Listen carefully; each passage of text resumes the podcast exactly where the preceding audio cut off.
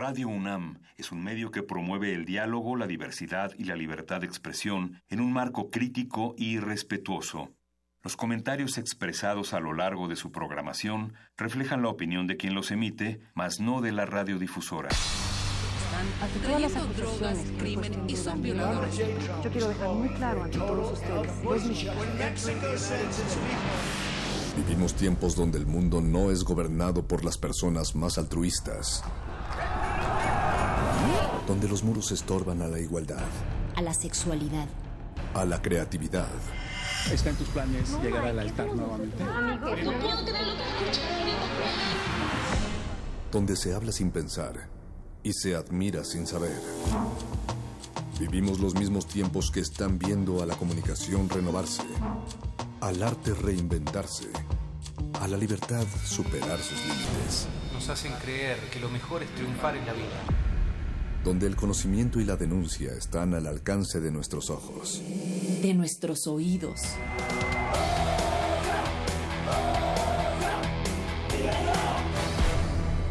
Resistencia modulada.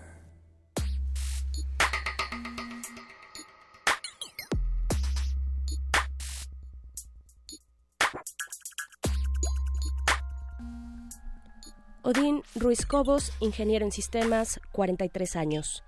Odín era una persona feliz y agradecía a la vida lo que tenía. No podía dar lujos a su familia, pero disfrutaba pasar un rato con sus hijos, viendo la televisión o de paseo. Lo mejor llegaba cuando podían ir, aunque fuera de vez en cuando, a las playas de Veracruz. Era lo mejor. Intentaba estar con sus hijos el mayor tiempo posible. Cada mañana los llevaba a la escuela y luego tomaba un microbús a su trabajo. Así lo hizo el 18 de septiembre pasado. Así lo hizo también el 19, su segundo día en su nuevo trabajo. A las 10 de la mañana le envió la última selfie a Marta. Odín se ve sonriente con camisa pulcra y bien peinado. Es la última instantánea que pudo tomarse. Marta la conservará para siempre. Samara Betzabet Celis Farías, 25 años. Samara era la mejor de la familia y también la más apegada a sus padres. Todos los días viajaba de Zacatepec a Jojutla. Dejaba a Rafael en la escuela y madre e hija iban a ayudar en la tiendita de abarrotes que los abuelos habían montado en la casa, en la colonia Benito Juárez, mientras su esposo Marco atendía un estudio fotográfico en el centro del pueblo. Esa rutina hicieron el 19 de septiembre a las 13:14. Samara y Sofía se hallaban en la tienda cuando ésta colapsó. Samara falleció en el lugar.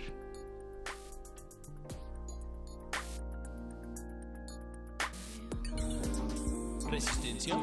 Resistencia. Resistencia. Resistencia.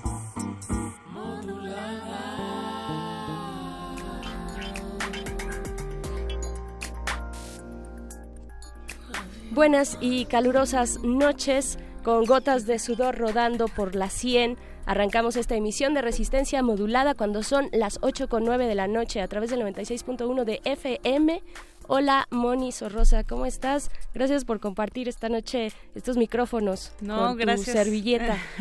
gracias, servilleta Berenice Camacho, carnala, compañera de viaje. Y gracias a todos los que nos sintonizan también por el 96.1 de FM o en www.resistenciamodulada.com.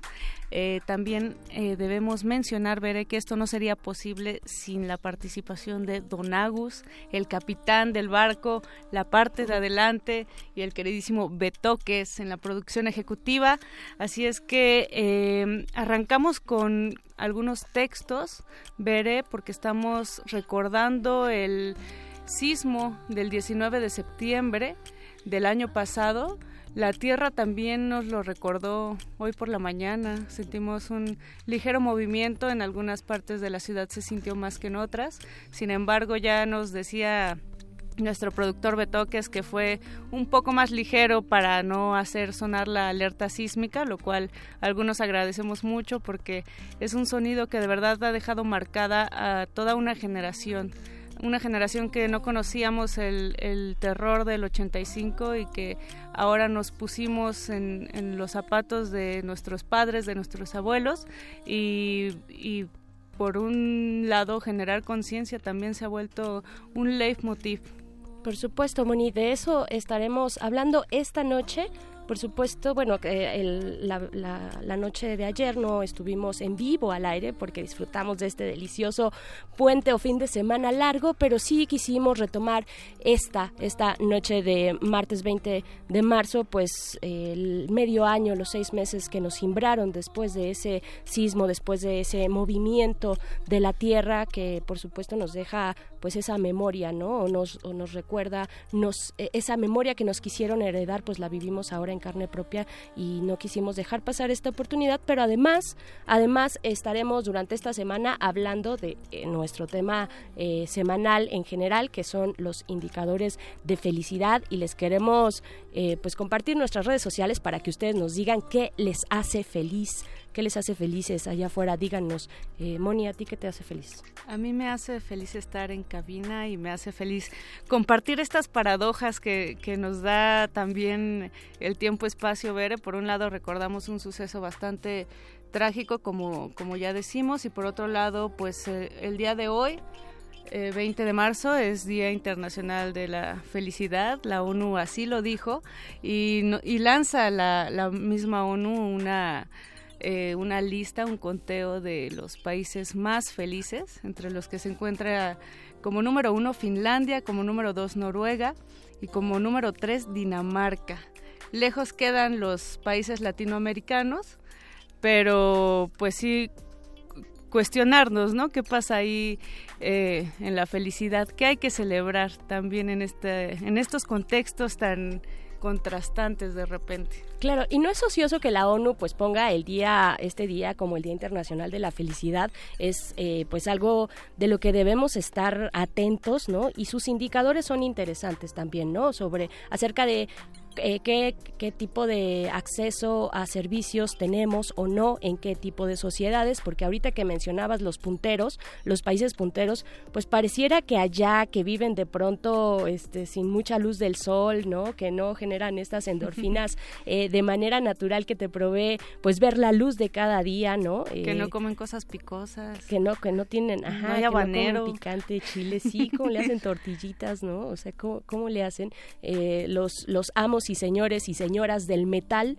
¿no? Ya lo decías tú eh, fuera del aire, Moni, eh, pues es paradójico, ¿no? Cómo están eh, la ONU, cómo está midiendo estos indicadores, pues para dar estas cifras de las cuales, pues creo que México está un poquito como por ahí del veintitantos, ¿no? Por ahí del veinticuatro, me parece, lugar en la pues en este ranking de la felicidad. Exactamente, está en el 24. Qué buena, memoria. Parece que el bacalao a lo mejor por ahí tiene algunas sustancias, algunos eh, ese, eso que te decían de niño de que tomaras aceite de bacalao a lo mejor era verdad. Sí, sí, lo, lo padecí, pero ahora veo los frutos. pero es cierto, México está en el número 24, en el 25 se encuentra Chile, en el 27 Panamá, en el 28 Brasil, y las sociedades eh, latinoamericanas empiezan a visibilizarse ahí en ese conteo de la ONU a pesar de pues un montón de marcas de violencia que ha dejado la historia reciente y pasada también de pues de estos contextos latinoamericanos que no hay que olvidar, no hay que olvidar. Creo que esa es la clave, Bere, y justo por, por ese motivo estamos haciendo eh, pues esto, este reencuentro del 19 de septiembre del año pasado y este reencuentro también de, la, de las vidas que se van, de los nombres que se quedan, pero también de las responsabilidades que no se han cumplido, ¿no? Muchas promesas, mucho dinero que se donó, dinero internacional, dinero nacional y cabe cuestionarnos en dónde está todo ese motín en época de elecciones. Definitivamente cabe porque hay personas todavía viviendo eh, pues en la calle, eh, todavía no se sabe bien a bien de dónde, dónde están esos recursos, como ya lo mencionabas, Moni. Eso es, eh, de eso estaremos hablando esta noche con el Comité de Damnificados del Multifamiliar Tlalpan. Estaremos con Francia Gutiérrez y Marisol Arriaga. Y también platicaremos más adelante con Israel Martínez, autor de una pieza interesante de arte sonoro acerca precisamente del, de este sismo del 19 de septiembre y de Retinas. También de Retinas los visita en esta cabina cinematográfica, Cinema 20.1, eh, el cine de televisión de TV UNAM, el cine de... El, programa de cine.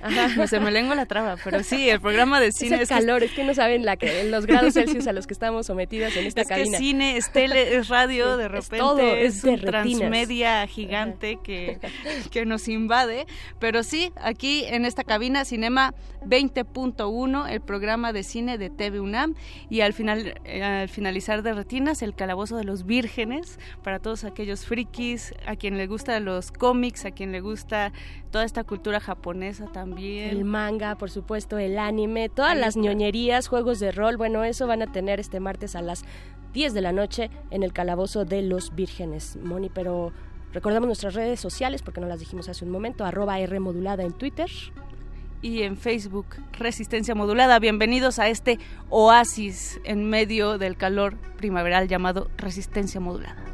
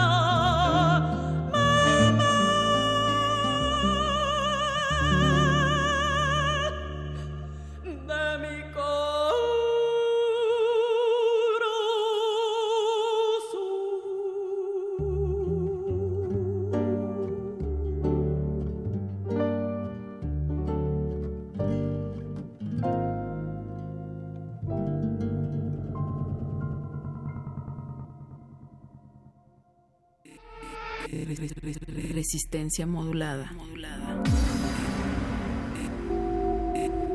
Resistencia modulada.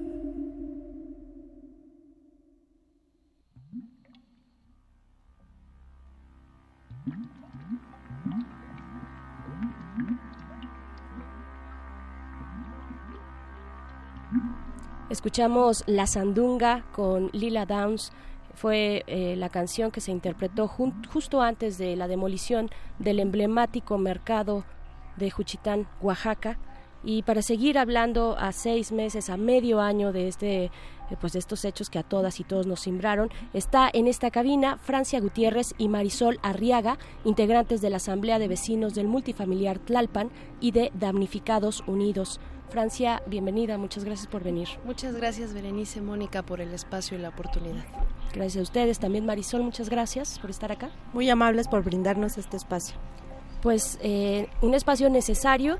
Eh, primero les pediría yo, Moni, que nos cuenten así brevemente su historia, cómo fue que vivieron este sismo y dónde vivían o dónde viven ustedes, bueno, en, en caso de cualquiera de las dos? Eh, pues mira, yo soy habitante del edificio 3C, ahí del multifamiliar Tlalpan.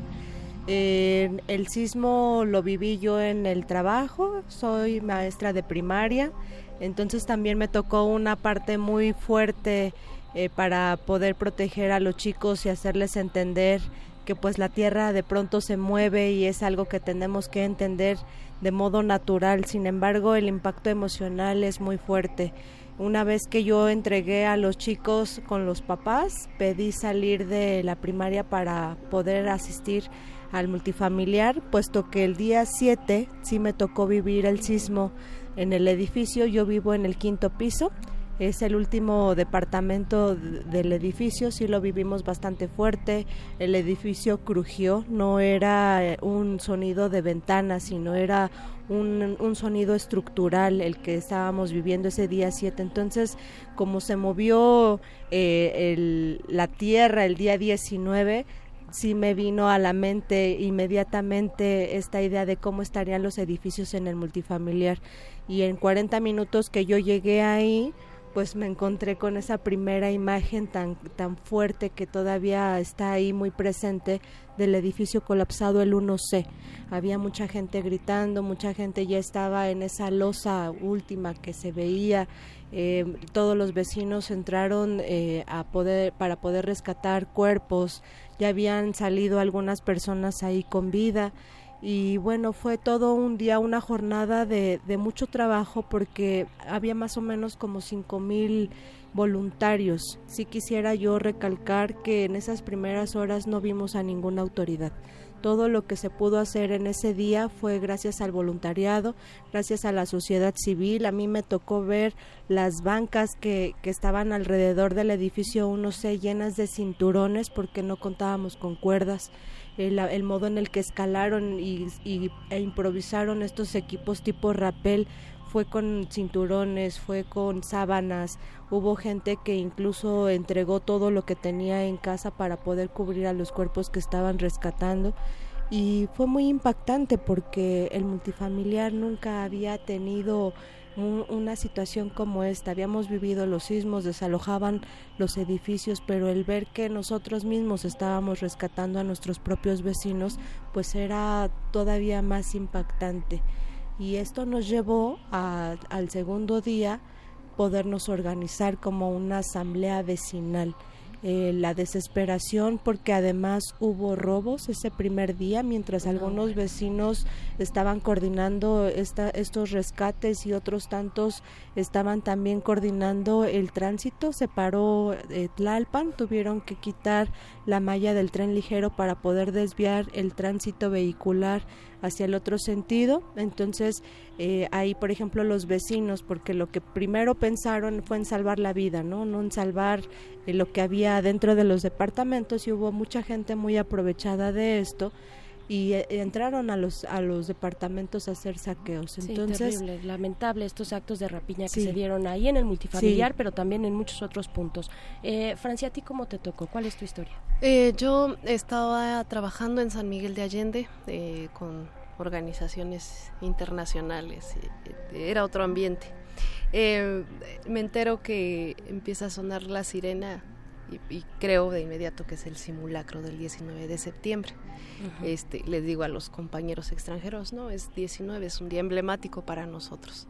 Y, poco tiempo después nos enteramos por otra compañera de trabajo que pues había mucha desesperación y demás, sabíamos que era real la alerta y pues desde la distancia fue la confusión de, poder hacer contacto con la familia y no había información de los edificios colapsados. Yo vivo en Portales, pero tenemos teníamos departamento en el edificio colapsado en el 1C. Y una vez que hice contacto con mi mamá, que trabaja en el, en el centro, eh, en la noche tuve desconexión porque ya no había manera de, saber más y, veo que en una foto de Facebook veo que el multifamiliar tenía un edificio colapsado identifico por una leyenda que tenía que era nuestro edificio y me pongo a pensar en, en reversa. Y si mi mamá llegó después del sismo y el edificio se cayó después, no sabía, no, no tenía claridad y pues inmediatamente tuve que disculparme y salir en la madrugada hacia, hacia la ciudad. Cuando quise acercarme ya no había manera. las vallas de voluntarios hacían que el terreno que parecía cercano se, se hiciera lejano, inaccesible y pude eh, entrar hasta el tercer día a, la parte donde estábamos en el proceso de la asamblea porque antes no había otro tipo de acceso para quienes llegábamos a, a reconocer el proceso y a partir de ahí también he estado como participando con los vecinos, reconociendo la comunidad y pues también con el lamentable suceso de los fallecimientos, ¿no? Eh, nuestra vecina de al lado falleció, que nos cuidaba de, pequeños. Había muchos vecinos que, que no tuve la oportunidad de conocer, pero ahora conozco sus historias a través de sus muertes lamentables. Ahora, eh, Francia, Marisol, ¿cómo es que sucede esta, digamos, esta unión entre vecinos que de repente parece ser obvio porque vivimos puerta con puerta, los sonidos atraviesan las, las paredes, muchas veces sabemos de qué está hablando el de junto, pero somos incapaces de, de saludar, de decir buen día o vas con prisa simplemente y, y lo pasas, ¿no? Por un lado cómo se conforma esta asamblea de vecinos del multifamiliar y, cuáles han sido los cambios que ustedes han visto que han surgido a través de esta organización. Mira, justo el segundo día, digamos el día 20 de septiembre, veíamos por las calles, sobre todo en Álvaro Galvez y Fuentes, pasar a vecinos con colchones, pantallas, lavadoras, y esa era la pregunta. El edificio en donde yo habito somos 80 departamentos es de los edificios más grandes, pero hay otros de 30, de 40, en total somos 500 departamentos. Entonces, ¿cómo hacerle para saber quién realmente era vecino o a quién cuestionarle y que de pronto se sintiera ofendido o si estábamos dejando ir pertenencias con alguien que era ajeno al multifamiliar? Eh, esa noche me quedé pensando porque fueron días de no dormir, días de no comer, días de estar en shock qué teníamos que hacer como multifamiliar. Entonces me vino a la a la mente esta idea de solicitar apoyo a las madres de familia de la escuela en donde yo trabajo, cuadernos. Eh, pedí 10 cuadernos pensando en asignar un cuaderno por cada edificio. Entonces el día 21 lo que hicimos eh, fue hacer el llamado a una asamblea general pegamos carteles por todo el perímetro del multifamiliar, establecimos una hora, siempre vernos a las 4 de la tarde y para entonces yo ya tenía rotulados un, un cuaderno por edificio.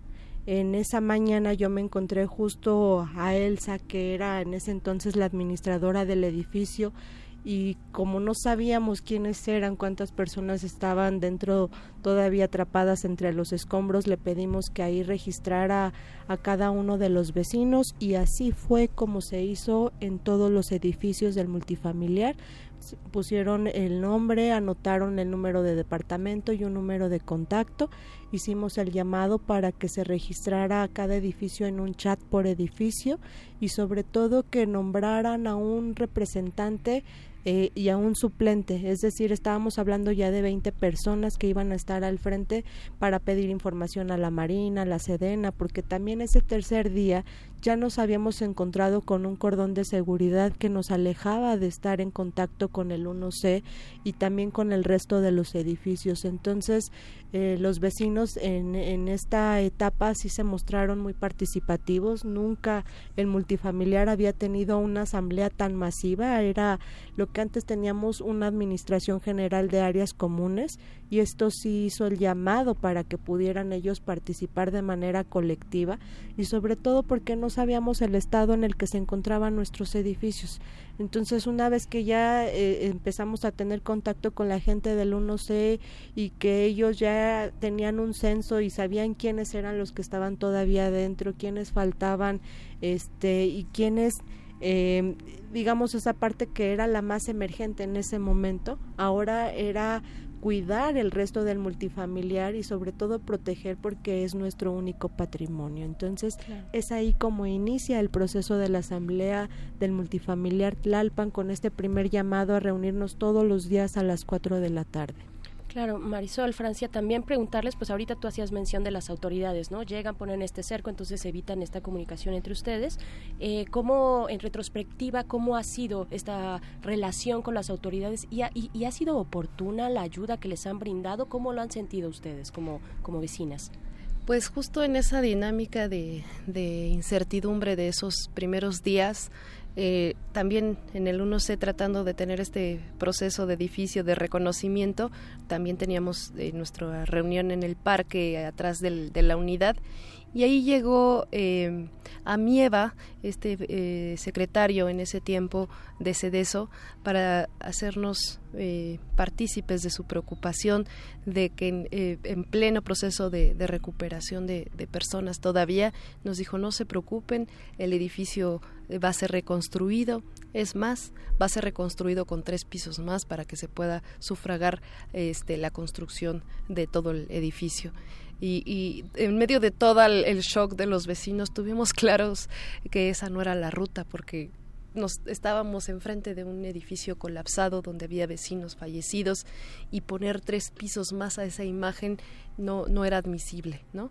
Y también imaginar que estas familias, las 500, porque la unidad tuvo afectaciones en su, en su totalidad de menor o mayor grado, pero los edificios verdes no son verdes como el resto de la unidad o el resto de la ciudad que no tuvo afectaciones, son verdes porque tuvieron daños de menor escala, pero tuvieron. Entonces, los créditos que se nos ponen en el escenario tampoco son la vía, porque estas familias están en un parteaguas de los procesos que han tenido para generar ahorros, para la vida cotidiana, y esas fueron las dos claras consignas que de inmediato se replicaron en toda la unidad como acuerdos de asamblea. El, multifamiliar no está en venta y tampoco la vía son los créditos. Las autoridades también si bien se enfocaron más las instituciones a la parte de rescate, había un vacío en estas autoridades de manera inmediata para el proceso de reconstrucción y por eso el primer la primera acción que se hizo. ¿no? De hecho, hablan, perdón, eh, un eh, segundo nada más, uh -huh. hablan ustedes de créditos, pero también hay otros recursos. O sea, créditos es eh, facilidades para ustedes que desde su propio bolsillo tengan que aportar y generar otra vez uh -huh. después de, no, vaya, es algo complicadísimo. Pero también hay recursos, hay recursos que han sido donados, enviados por otros países, por instituciones, por organizaciones y personas privadas. ¿Qué, qué hay de todo, de, de, de, esa, de esa masa de recursos? ¿Dónde está? Yo quisiera retomar un poquito la otra pregunta, claro. porque sí sería importante que a seis meses después de ese lamentable día la gente, el público sepa que la autoridad en el multifamiliar tardó nueve días en llegar. Sí estaba la Marina, sí estaba Sedena, pero ellos estaban más concentrados en el edificio colapsado, pero como tal una atención no fue inmediata y tuvo que ser a raíz de una conferencia de prensa que el multifamiliar como asamblea organizó, porque si no, no sabemos cuándo hubieran llegado. Tardaron nueve días, esos nueve días pues la gente comió, durmió eh, y, y, todo con apoyo de la sociedad civil. Esos campamentos que el día de hoy existen los instaló la sociedad civil. Las primeras cenas, la primera ropa que llegó, las cobijas, las colchonetas, todo fue gracias a la sociedad civil. Y entonces desde, desde ese momento nosotros vimos que la autoridad estaba haciendo el vacío a los damnificados.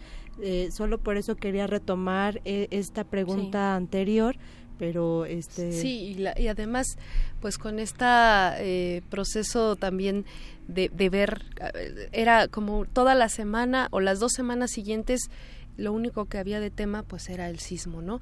Y eso también sensibilizó a otros países, a empresas, a particulares y parecía de, de, de repente una campaña publicitaria, ¿no?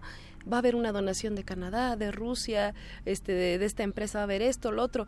Y de alguna manera se generó un ambiente como de arropamiento, ¿no? De, de confianza, de, bueno, estamos ahorita en medio de la nada, pero no nos preocupemos, hay mucha solidaridad nacional e internacional, seguro vamos a salir pronto y seguramente también, como teníamos claridad de que en el 85 nació Protección Civil, vamos a tener un aparato del Estado que va a responder por esta emergencia y no sabemos dónde están las donaciones.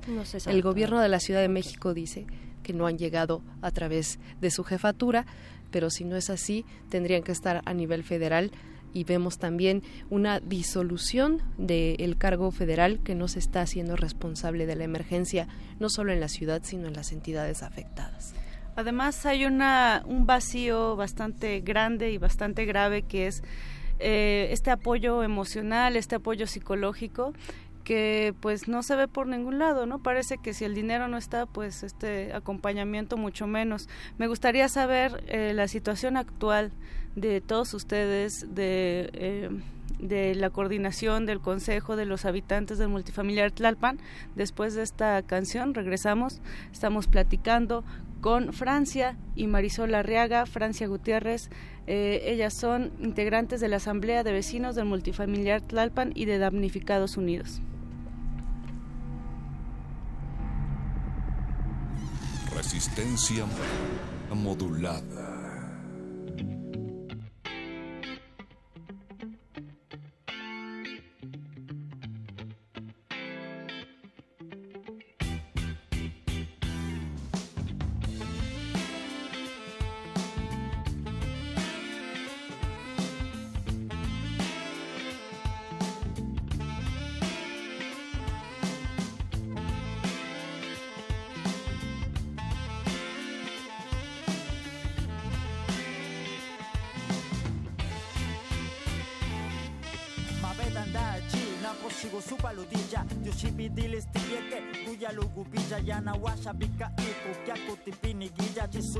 Shagete ne style stipa ne kala yubini pine li chupiapa li visuana kichigenda sugiru tirusaba mavia tu kadika kinyesha keshiji stipa binizani ruza sana kiji la kiasa la kiasa vitopa nesa lulu. Na na na shinga genda na na nulo kiete na la kiji la yuka destino la kalanu kayuni nanu kayuti sanu shabizende sati chikati kupija Luni subichas piani bini Sulu akakinyeni Sulu ama vienenu Sulu ama kasuba nuticha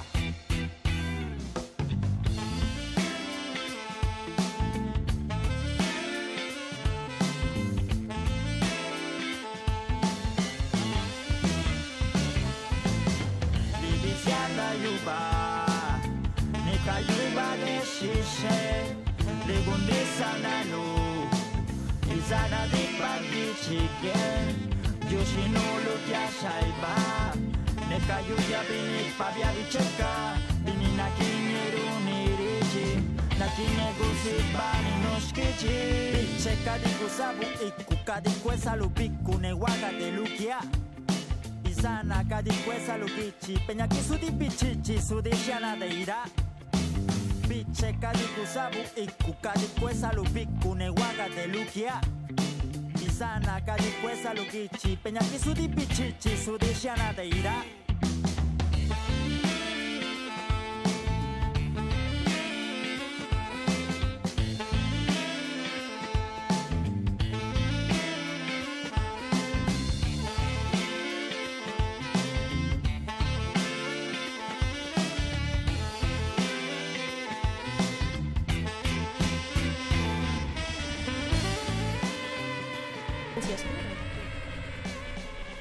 Estamos escuchando esta banda oaxaqueña que se llama Juchirrap, un colectivo que surge precisamente a raíz del sismo que afectó el estado de Oaxaca. Esta rola se llama Shucos y Jopili, que significa temblor, y están pasando un montón de cosas también en, en otros estados, en otras fronteras, en torno al movimiento telúrico del año pasado y creo que eso es realmente interesante que de repente había lazos rotos por las condiciones eh, a lo mejor laborales o, o de individualidad por parte de los ciudadanos y de repente se empiezan a tejer poco a poco como nos tocó esto a todos, creo que es un pretexto interesantísimo y fundamental para agarrarnos de la mano, e ir caminando juntos hacia algún lugar que construyamos también juntos, porque nos hemos dado cuenta que las autoridades, como ustedes nos, nos platican, pues, pues no dan la cara, sino al contrario, ¿no? Nada más pues han lanzado promesas inconclusas. ¿Cuáles son las consignas, chicas? Cuéntenos. Las consignas, y retomando un poco la pregunta antes de la canción del acompañamiento psicológico, era justo lo que planteábamos en la audiencia, en la Comisión de Derechos Humanos el, el viernes pasado, eh, que no ha habido un proceso de reinserción social porque hay una exigencia de, de volver a la normalidad. ¿no? En Damnificados Unidos, que es el espacio en el que tuvimos que generar una, una formación con otros eh, vecinos afectados en otras zonas, nos dimos cuenta de que la normalidad no iba a llegar sola, que la teníamos que construir y que esta interacción con la sociedad, con los eh, voluntarios que llegaban más eh, con la cabeza más fría a participar del proceso, se podría tejer, pero las autoridades no han abonado a esta reconstrucción social. Y, el, fue la encomienda que le hicimos a la presidenta de la comisión. Tiene 25 años la Comisión de Derechos Humanos, no ha recibido un evento de esta naturaleza que tendría que estar atendiendo, no solo con quejas ni con recomendaciones, sino con una defensoría al pie de la letra.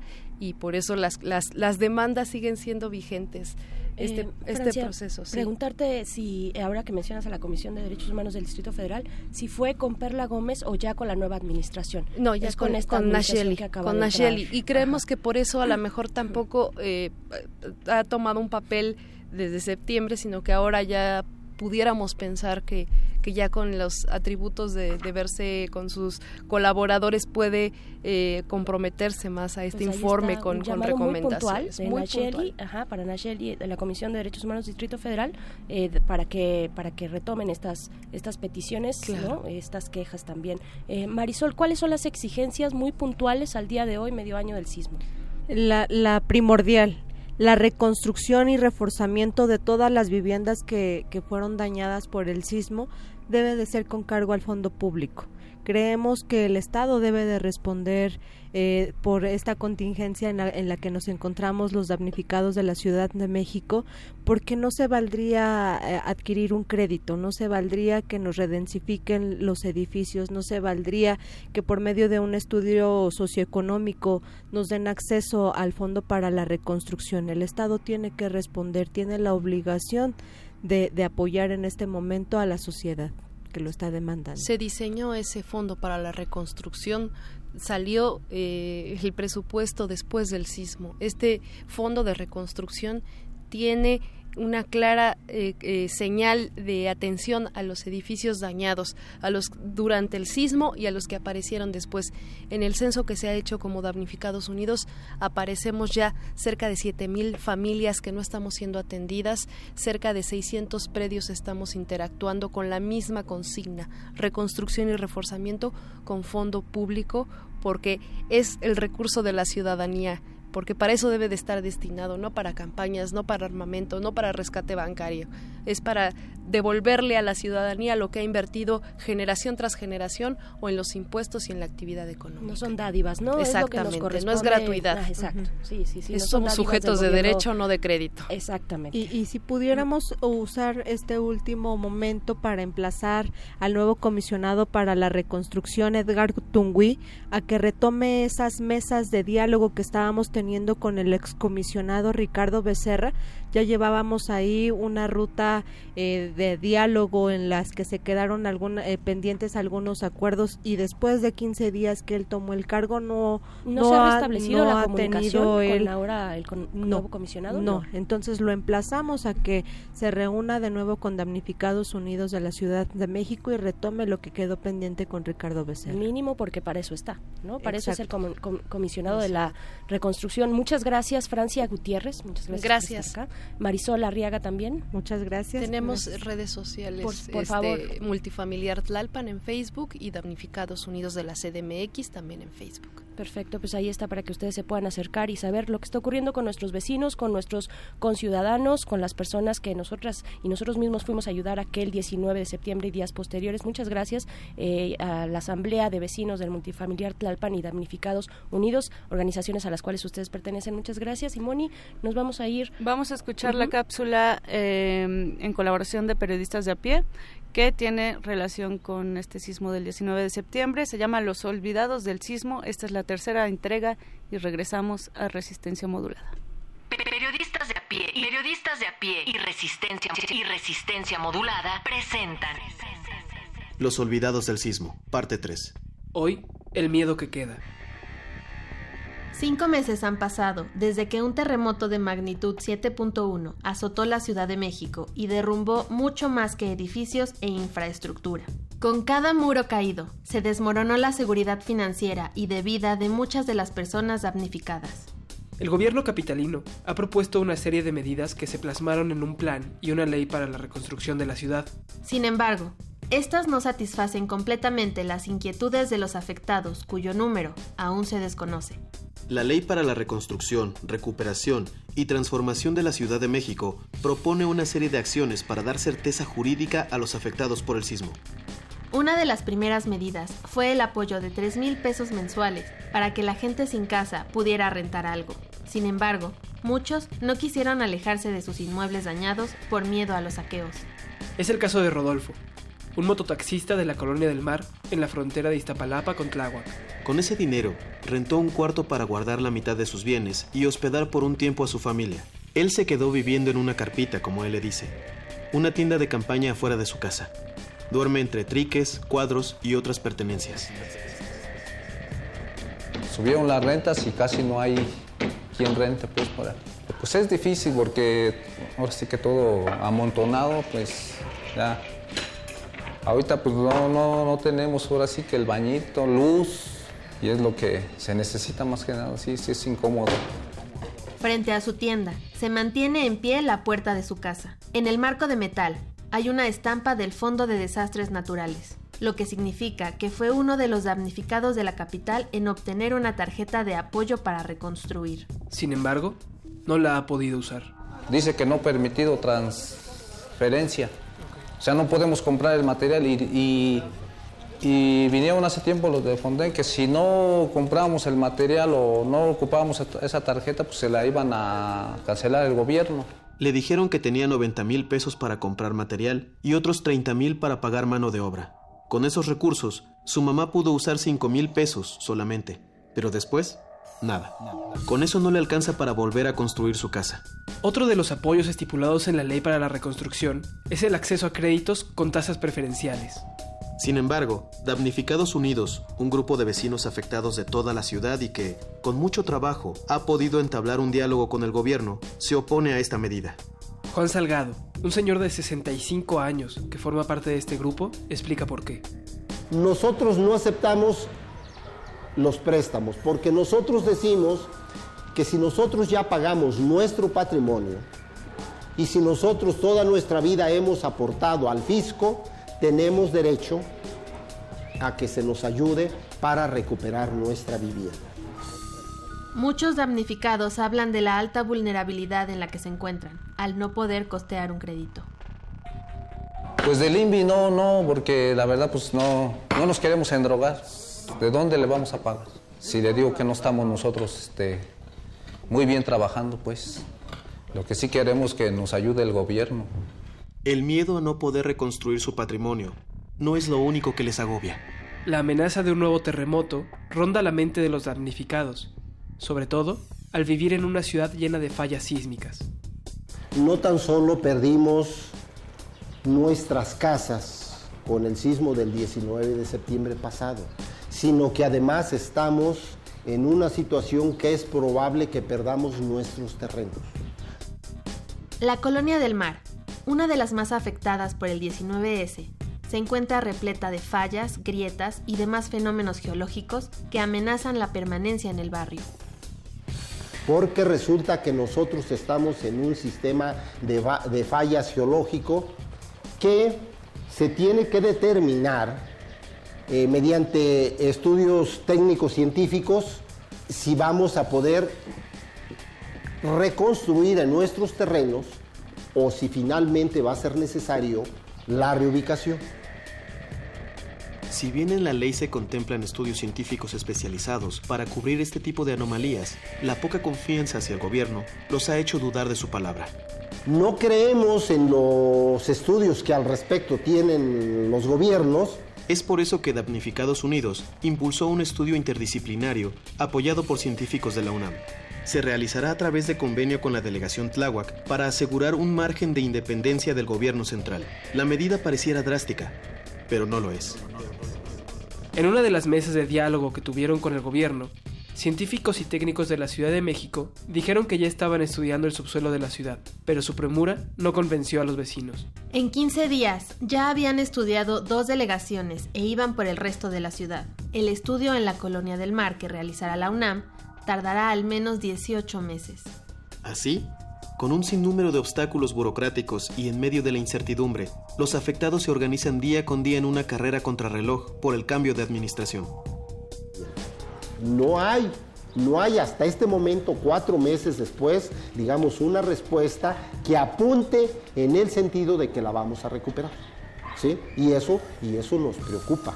Además, viene un proceso electoral que que probablemente en muy pocos meses ya no va a haber la posibilidad de, de seguir negociando. Consulta la investigación completa en piedepágina.mx. Con información de pie de página. Resistencia modulada.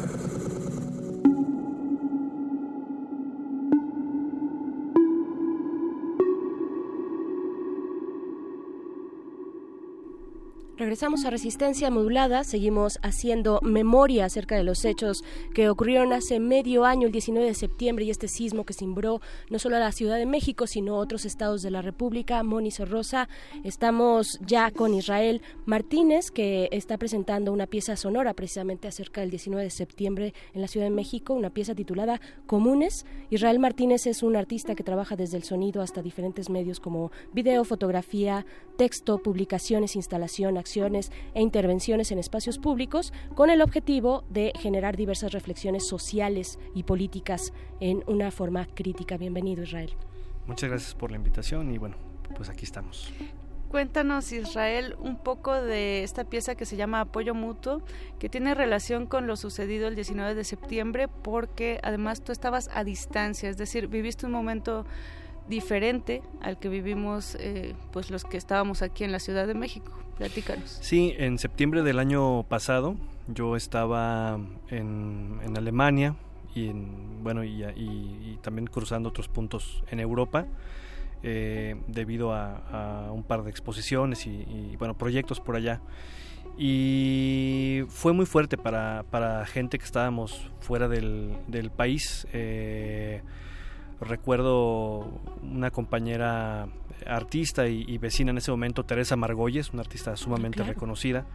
Eh, y, otras personas que nos encontramos ahí en ese momento, pues fue, fue muy pesado eh, recibir las noticias a la lejanía en algún momento incluso estuvimos medio conectando a gente eh, porque, digamos, se fue la energía, entonces sus teléfonos, sus computadoras se apagaron y, no podían contactar a otras personas y, entramos incluso un poco a, una labor eh, de ayuda, de apoyo mutuo desde la lejanía y, con toda torpeza y con toda nerviosismo y, y, todo esto, ¿no? Pero, pero lo intentamos hacer. Después vimos una efervescencia de, acciones para apoyar, para salir adelante. Eh, creo que fue un momento eh, casi utópico que, se consolidaba. Eh, es decir, estas acciones fuera de, las instituciones, la gente trabajando para la gente, la gente buscando un beneficio, no un beneficio, sino bueno, poder eh, ayudar, apoyar más allá de, una campaña institucional o, de, un proyecto en sí. Y es algo, eh, fue algo maravilloso que desafortunadamente empezamos a pensar que se iba a disolver eh, muy rápidamente. Cuando regresé al, al país, junto con mi hermano que estuvo conmigo esos meses fuera, hacia mediados de octubre esto estaba ya casi disuelto, ¿no? Lo único que aún se conservaba, que se conservaba era el sigilo en esta, en esta ciudad, eh, un ambiente enrarecido, pero la cuestión de apoyo mutuo, de, de, de, colaboración, de comunidad, el sentimiento de comunidad se había casi esfumado por completo. Claro, pareciera que eh, los espacios de trabajo, algunas universidades se empeñaban en regresar pronto a las labores para empezar, entre comillas, a normalizar ¿no? la vida, a comenzar de nuevo, a decir, eh, ya pasó, la vida sigue, tomen eh, de nuevo, volvamos a la cotidianidad de esta ciudad, que además produce muchísimo capital. Es una ciudad, eh, un monstruo de ciudad, es muy difícil. Esta, esta ciudad no puede parar, colapsaría económica y en otros sentidos si, si se detuviera. Entonces, teníamos por una parte ese impulso, digamos, de las instituciones y, de las, y, de las, compañías, de las empresas, y por otra parte, hay que decirlo con, con, con, toda honestidad, también teníamos eh, a nosotros mismos como ciudadanos regresando al ritmo áspero que implica eh, la ciudad. Eh, yo vivo aquí en la colonia Narvarte y, y, una o dos veces casi fui atropellado dentro de una zona que estaba ¿cómo se dice? Este, acordonada. acordonada eh, por, la, por la policía. Eh, zonas en las que no había, no podían pasar los carros y la gente ya empezó a pasar, la gente empezó a, recordar esas preocupaciones estúpidas que tiene todos los días, como, como meterse en sentido contrario para ahorrar 30 segundos, este, se fue disolviendo, ¿no? Y era, era algo muy fuerte porque volteábamos y al lado teníamos edificios colapsados, o, o muchos edificios por colapsarse que aún siguen ahí. Y, yo, yo, yo digo que vivíamos en una especie de cementerio, un cementerio que no ni siquiera paró eh, el incremento inmobiliario las rentas al cambio de 2018 han subido paradójicamente, a pesar de tener edificios ahí ya fantasmales, testigos mudos del colapso de esta ciudad y de la fragilidad que tiene esta ciudad, y aún así eh, el ritmo lucrativo no para. Cuéntanos cómo desemboca esta reflexión en, la pieza de apoyo mutuo y en la exposición que está actualmente en Casa del Lago, Israel. Eh, veníamos, pasamos una, una breve temporada en Atenas, eh, como, como, seguramente saben, eh, es un país que ha sido golpeado muy, muy duro por la crisis en general y, en su relación con la Unión Europea.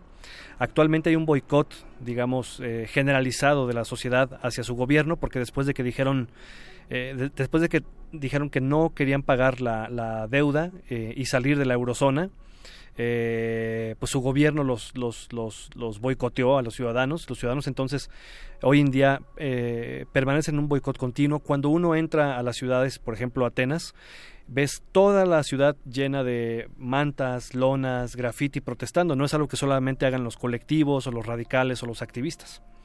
Y entonces regresamos con esa energía y el choque justamente de lo que había pasado en México, haber tenido entre 15 días y un mes de verdadero apoyo mutuo y, cómo esto se disolvía. Y entonces eh, mi hermano y yo comenzamos a regalar lonas, eh, obviamente a gente cercana hasta este momento, para que las colgaran en si, si vivían en, departamentos por ejemplo que tuvieran vista hacia la calle que las colocaran en ventanas eh, o en balcones y de alguna forma recordar esta idea de apoyo mutuo y que fuera algo que la gente pudiera observar a mediano o largo plazo no, no, no que se que les recordara que aquí se vivió eh, esta utopía que se materializó a través de la acción de las personas. Estuvimos regalando eh, estas lonas y ahora en la exposición comunes que está en Casa del Lago eh, hay un proyecto que se llama Batiente que, que, lleva Víctor Palacios, director de artes visuales, me invitó a hacer una bandera para, para la casa antigua, la Casa del Lago, eh, es, esta, es esta misma frase de apoyo mutuo que tiene una tipografía que remite a,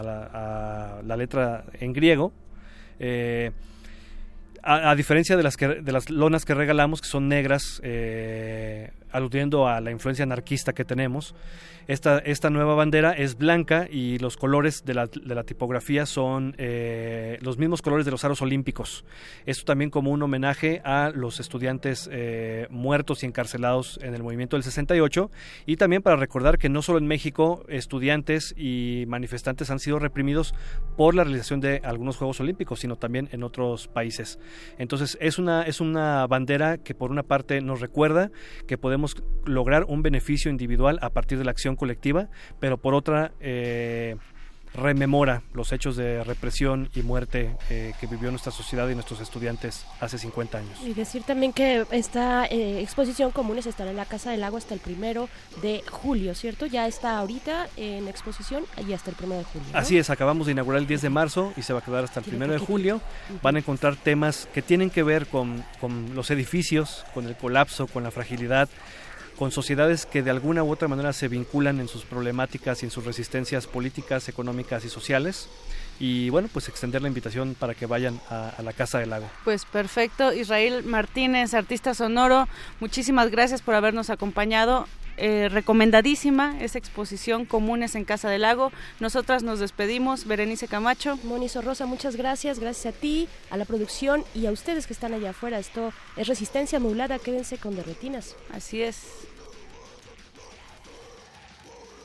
Resistencia modulada. La revista de la universidad en radio. Te invitamos a escuchar esta serie, donde cada mes diferentes personalidades se darán cita para dialogar sobre los conceptos a los que se enfrenta día con día el ser humano. Música, extinción, revolución, palabras. Cada tema será abordado desde la visión de nuestro invitado semanal. Dialoga con nosotros todos los jueves a las 16 horas por el 96.1 de FM, en el papel, en la pantalla, en las ondas y en la web. La revista de la universidad abre el diálogo en Radio UNAM, Experiencia Sonora.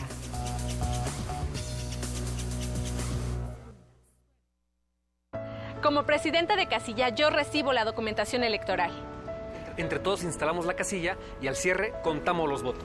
Que se registran en actas que firmamos los ciudadanos, quienes somos la autoridad el día de las elecciones. Las boletas electorales tienen las más altas medidas de seguridad. El líquido indeleble evita que alguien vote dos veces. Como ves, en cada casilla somos tus vecinos, gente de tu comunidad, quienes garantizamos que todo se haga bien. Voto libre. Voto libre. INE. Para tener el México que queremos hay que decidir. Para poder decidir tenemos que participar. Y para participar hay que recoger nuestra credencial para votar. Recuerda que el 16 de abril es la fecha límite para recoger tu credencial en el módulo del INE donde hiciste el trámite. Porque mi país me importa, yo ya estoy listo para votar en las próximas elecciones. Instituto Nacional Electoral, INE. La Escuela Nacional de Trabajo Social y Radio UNAM presentan Vida cotidiana, Sociedad en Movimiento. Un programa para analizar las distintas problemáticas sociales y documentar alternativas e intervenciones para enfrentarlas. ¿Por dónde empezamos? Acompáñanos todos los viernes a las 4 de la tarde por el 96.1 de FM. Radio UNAM. Experiencia sonora. Hola, soy Jackie Nava, ex campeona mundial de boxeo. Creo que en la política y en el deporte uno debe de jugar limpio, sin trampas. Los del PRI repiten y repiten por todos los medios las mismas falsas noticias contra el del PAN. Son golpes bajos, no dejes que te engañen. Solo buscan dañar a un joven brillante y honesto en el que muchos creemos. Yo como tú creo que México merece un cambio joven y valiente. Partido Acción Nacional. Los acaban de sentenciar. ¿Y qué? Seguro salen al ratito. No, les dieron cadena perpetua. ¿Pero cómo? ¿Cadena perpetua? Entre otros casos, el 25 de enero de 2018, mucha gente fue condenada a 140 años de prisión por secuestro y homicidio. El Partido Verde propuso modificar la ley para castigar con una pena máxima de 140 años a secuestradores. Hoy es ley aprobada y ya se aplica. Partido Verde. Cumplir es nuestra misión. Propaganda institucional del Partido Verde. Agustín Iturbide es el autor de Memorias escritas desde Liorna, redactadas durante su exilio en Europa. Escucha este ensayo en descargacultura.unam. Volví a reunir al mismo Congreso reformado. Abdiqué la corona y solicité expatriarme, haciéndolo decir al Poder Legislativo por el ministro de Relaciones. Disfruta de mucho más en www.descargacultura.unam.mx.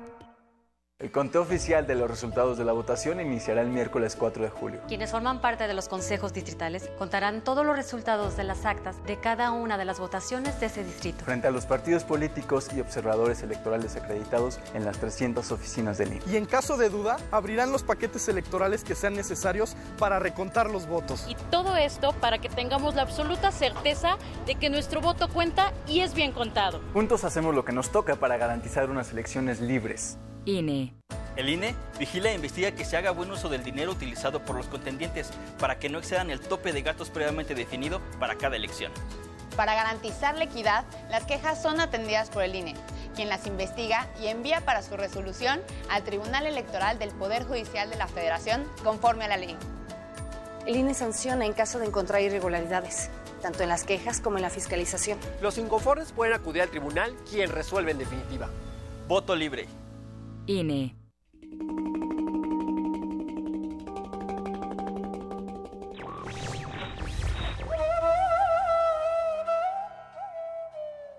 Detesto lo que escribes, pero daría mi vida para que pudiera seguir escribiéndolo.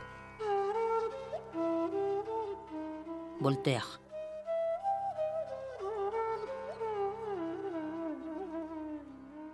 Radio UNAM. Toma un lugar. Aquí hemos venido a observar con los oídos. La imagen no es una idea fija. Se ajusta a todas las visiones y todos los géneros. Miremos y discutamos. De retinas. Un horizonte sonoro para vivir el cine. De, retinas. Yo no quiero eso, yo no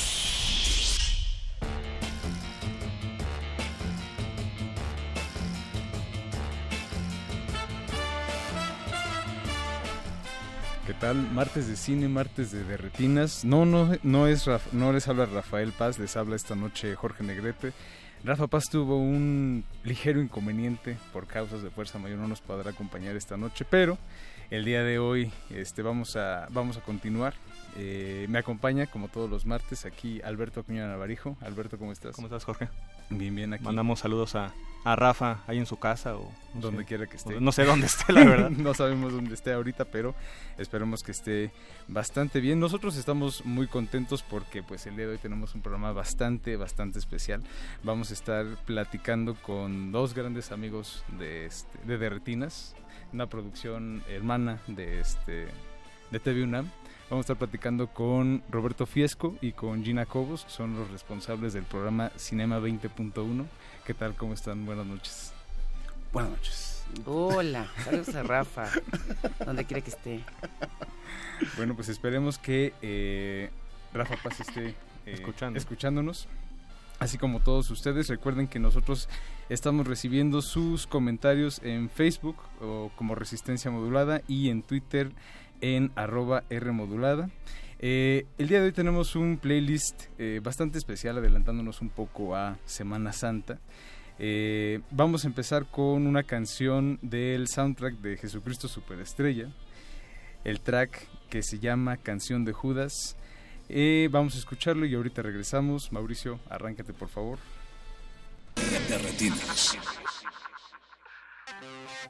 Mi mente clara está. Por fin descubrí donde todos vamos a parar. Si quieres desnudar al hombre bonito, verás solo el hombre quedar. Jesús, si empiezas a creer lo que dicen de ti, la crees de verdad en tu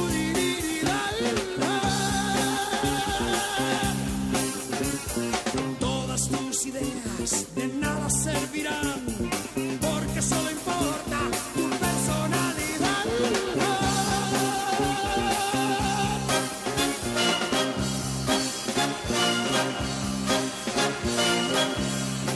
Cristo, sé por qué te seguí. quiero que me escuches a mí. No lo olvides, yo lucho por la libertad. No pensé que creerían que eras un nuevo Mesías y solo eres un libertador.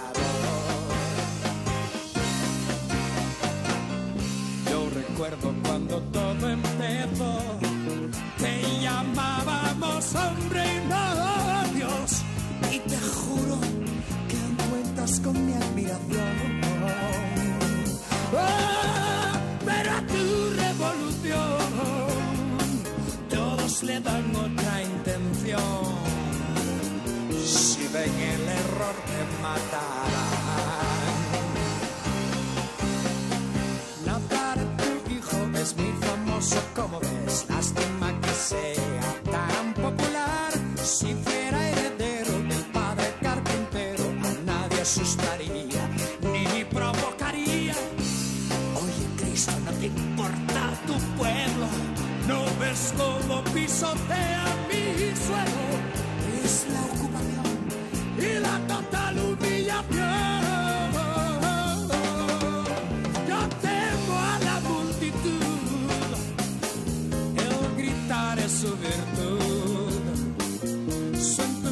es nuestra perdición. Para nuestra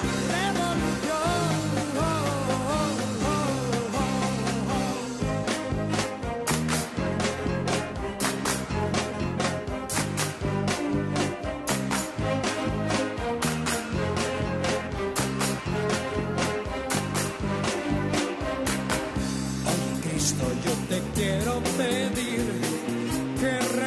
recuerdes que debemos vivir.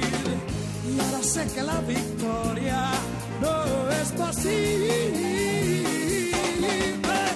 Tus adeptos están ciegos, solo piensan en tus cielos.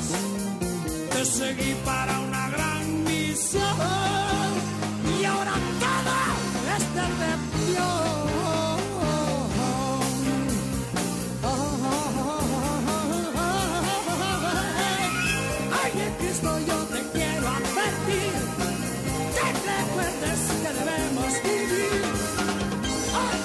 Oye, Cristo, yo te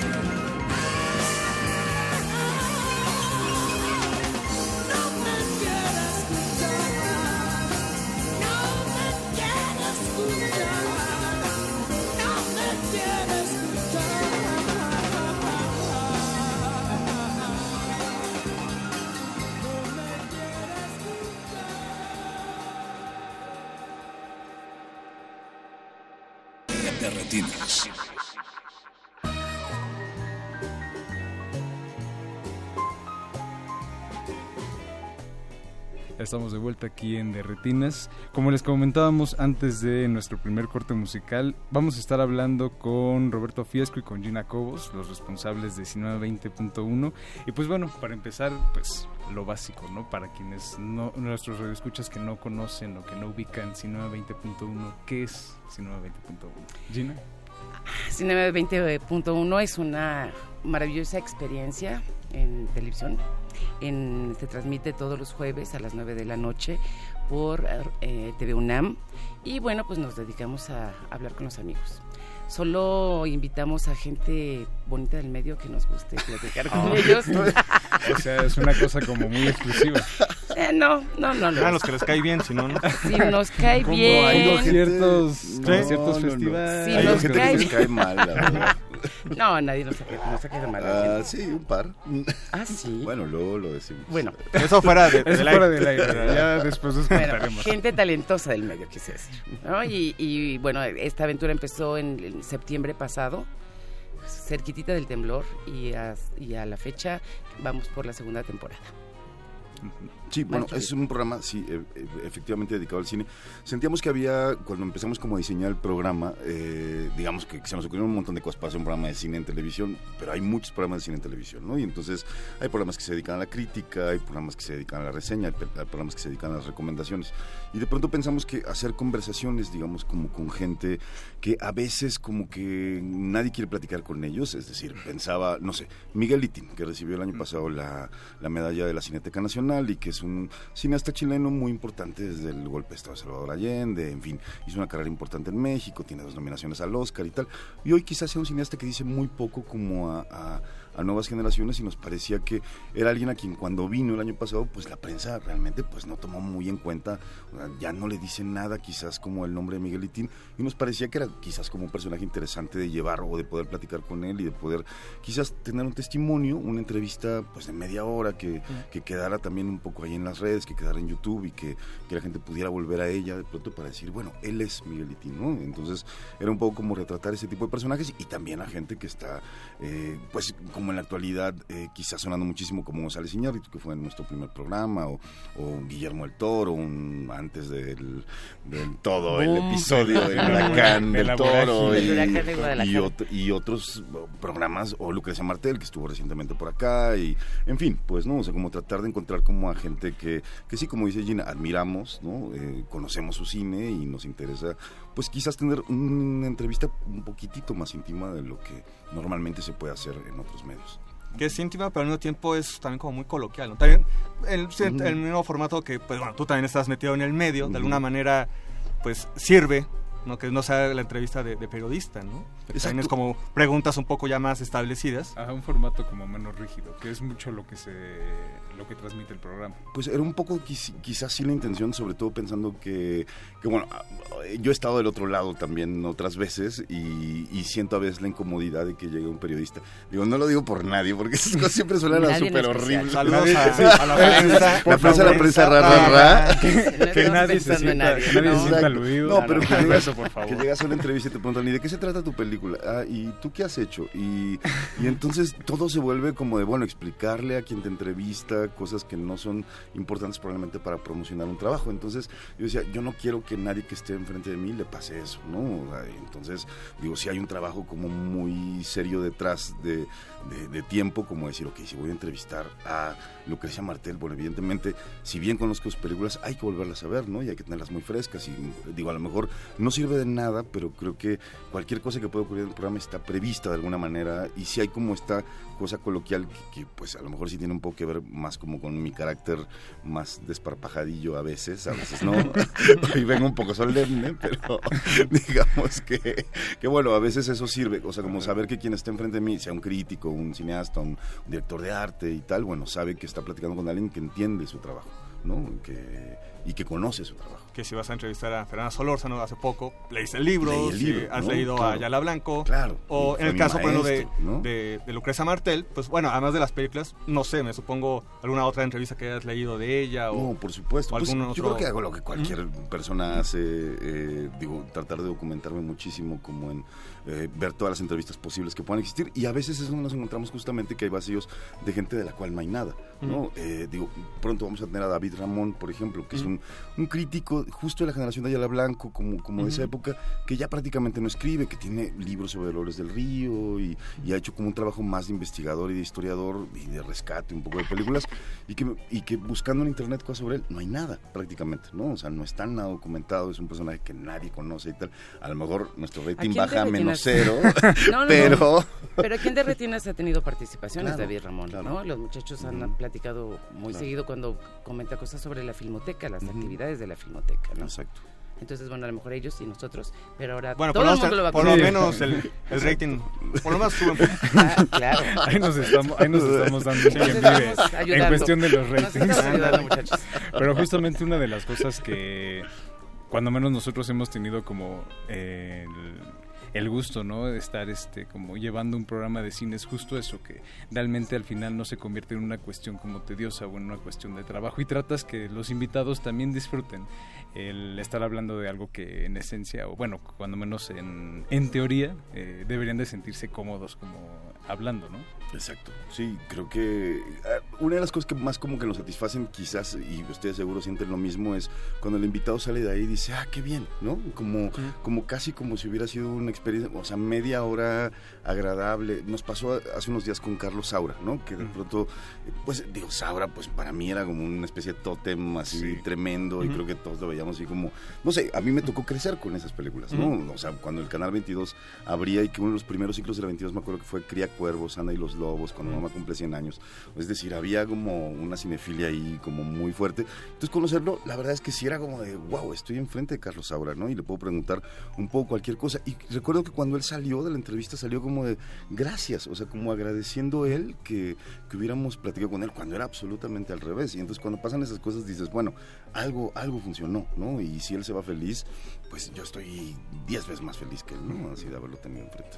Y la, la, la persona o el personaje al que vas a entrevistar determina el estilo eh, que vas a usar o realmente lo dejas como fluir?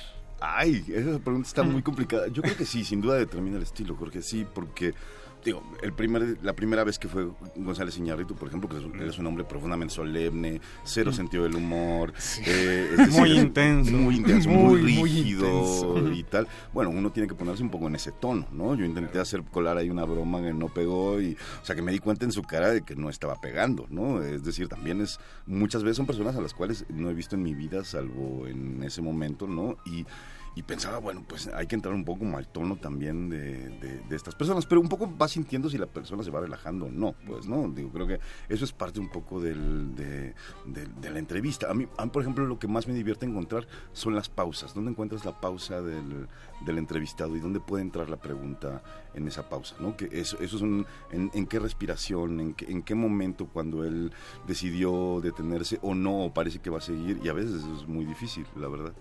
Bueno, con esa, con esa nota de intensidad y solemnidad vamos a nuestro siguiente bloque musical. A nuestra siguiente pausa musical. Vamos a escuchar la voz aguardientosa del gran Rod Stewart cantando Passion. Mau, por favor.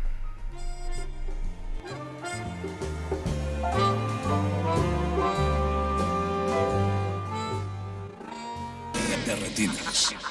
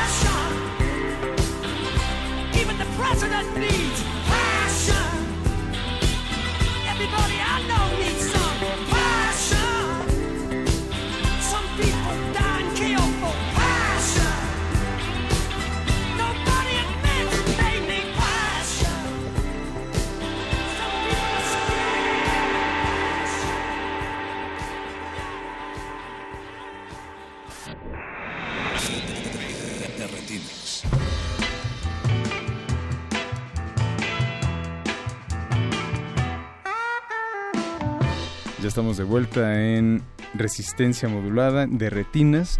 Le mandamos un saludo a nuestro querido Letras en el Aire. Nos dice en Twitter qué agradables sujetos los de R Modulada por Radio UNAM que ponen al web Rod Stewart para calmar las ansias. Siempre, siempre es el mejor, es el mejor ansiolítico que existe. Pero bueno, estábamos eh, platicando con nuestros amigos de Cinema 20.1 y durante el corte pues salieron varios temas este, muy muy interesantes. Unos que se pueden comentar, Unos otros que no. se pueden comentar, Todos, otros no, que digamos lo que quieran, sin Definitivamente. censura. no. Sin Sin no censura, no hay censura. no, Pero bueno, mal. vámonos sin censura.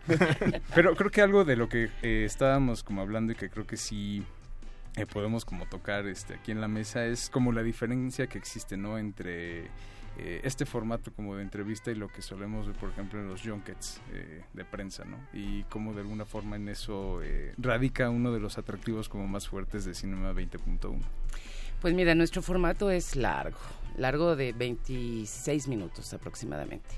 Y nos parece que es el adecuado porque nos da la oportunidad de poder platicar a profundidad con nuestro invitado. Pero no todo el mundo lo entiende así, ¿no? Entonces, bueno, tenemos un programa ahí muy especial que tuvimos que armar con Guillermo del Toro, que por cierto ha tenido muchísimo éxito, en donde desafortunadamente, pues no se dieron las condiciones para poderlo grabar veintitantos minutos, ¿no? Y entonces en cinco minutos Roberto tuvo que hacer maravillas y la verdad es que creo que le ha hecho las mejores preguntas que le han hecho a ay, Guillermo del Toro. ay, No lo dije yo, lo dijo otro. Digo, Estrada, gracias. Estrada. Bueno, aún no sé, tienes razón porque, digo, no es aquí porque estés eh, presente, pero pues el- lo que mencionamos, ¿no? Eh, leer el- los libros que, o el libro que escribió este del Toro, ya desde ahí pues creo que nadie más lo, lo hizo, o posiblemente sepa que existe ese Claro. libro, pero no. Y creo que, ejemplo, ahorita que mencionas lo del el formato, eh, me, me da un- una pregunta eh, para, eh, para continuar. ¿A quién va dirigido? Obviamente obvi- el programa es para un cinéfilo, un cinéfago, pero ¿a quién va dirigido? También por el mismo formato. Ya son entrevistas un poco largas. De repente, por ejemplo, verlo en YouTube, posiblemente no para todos, ¿no?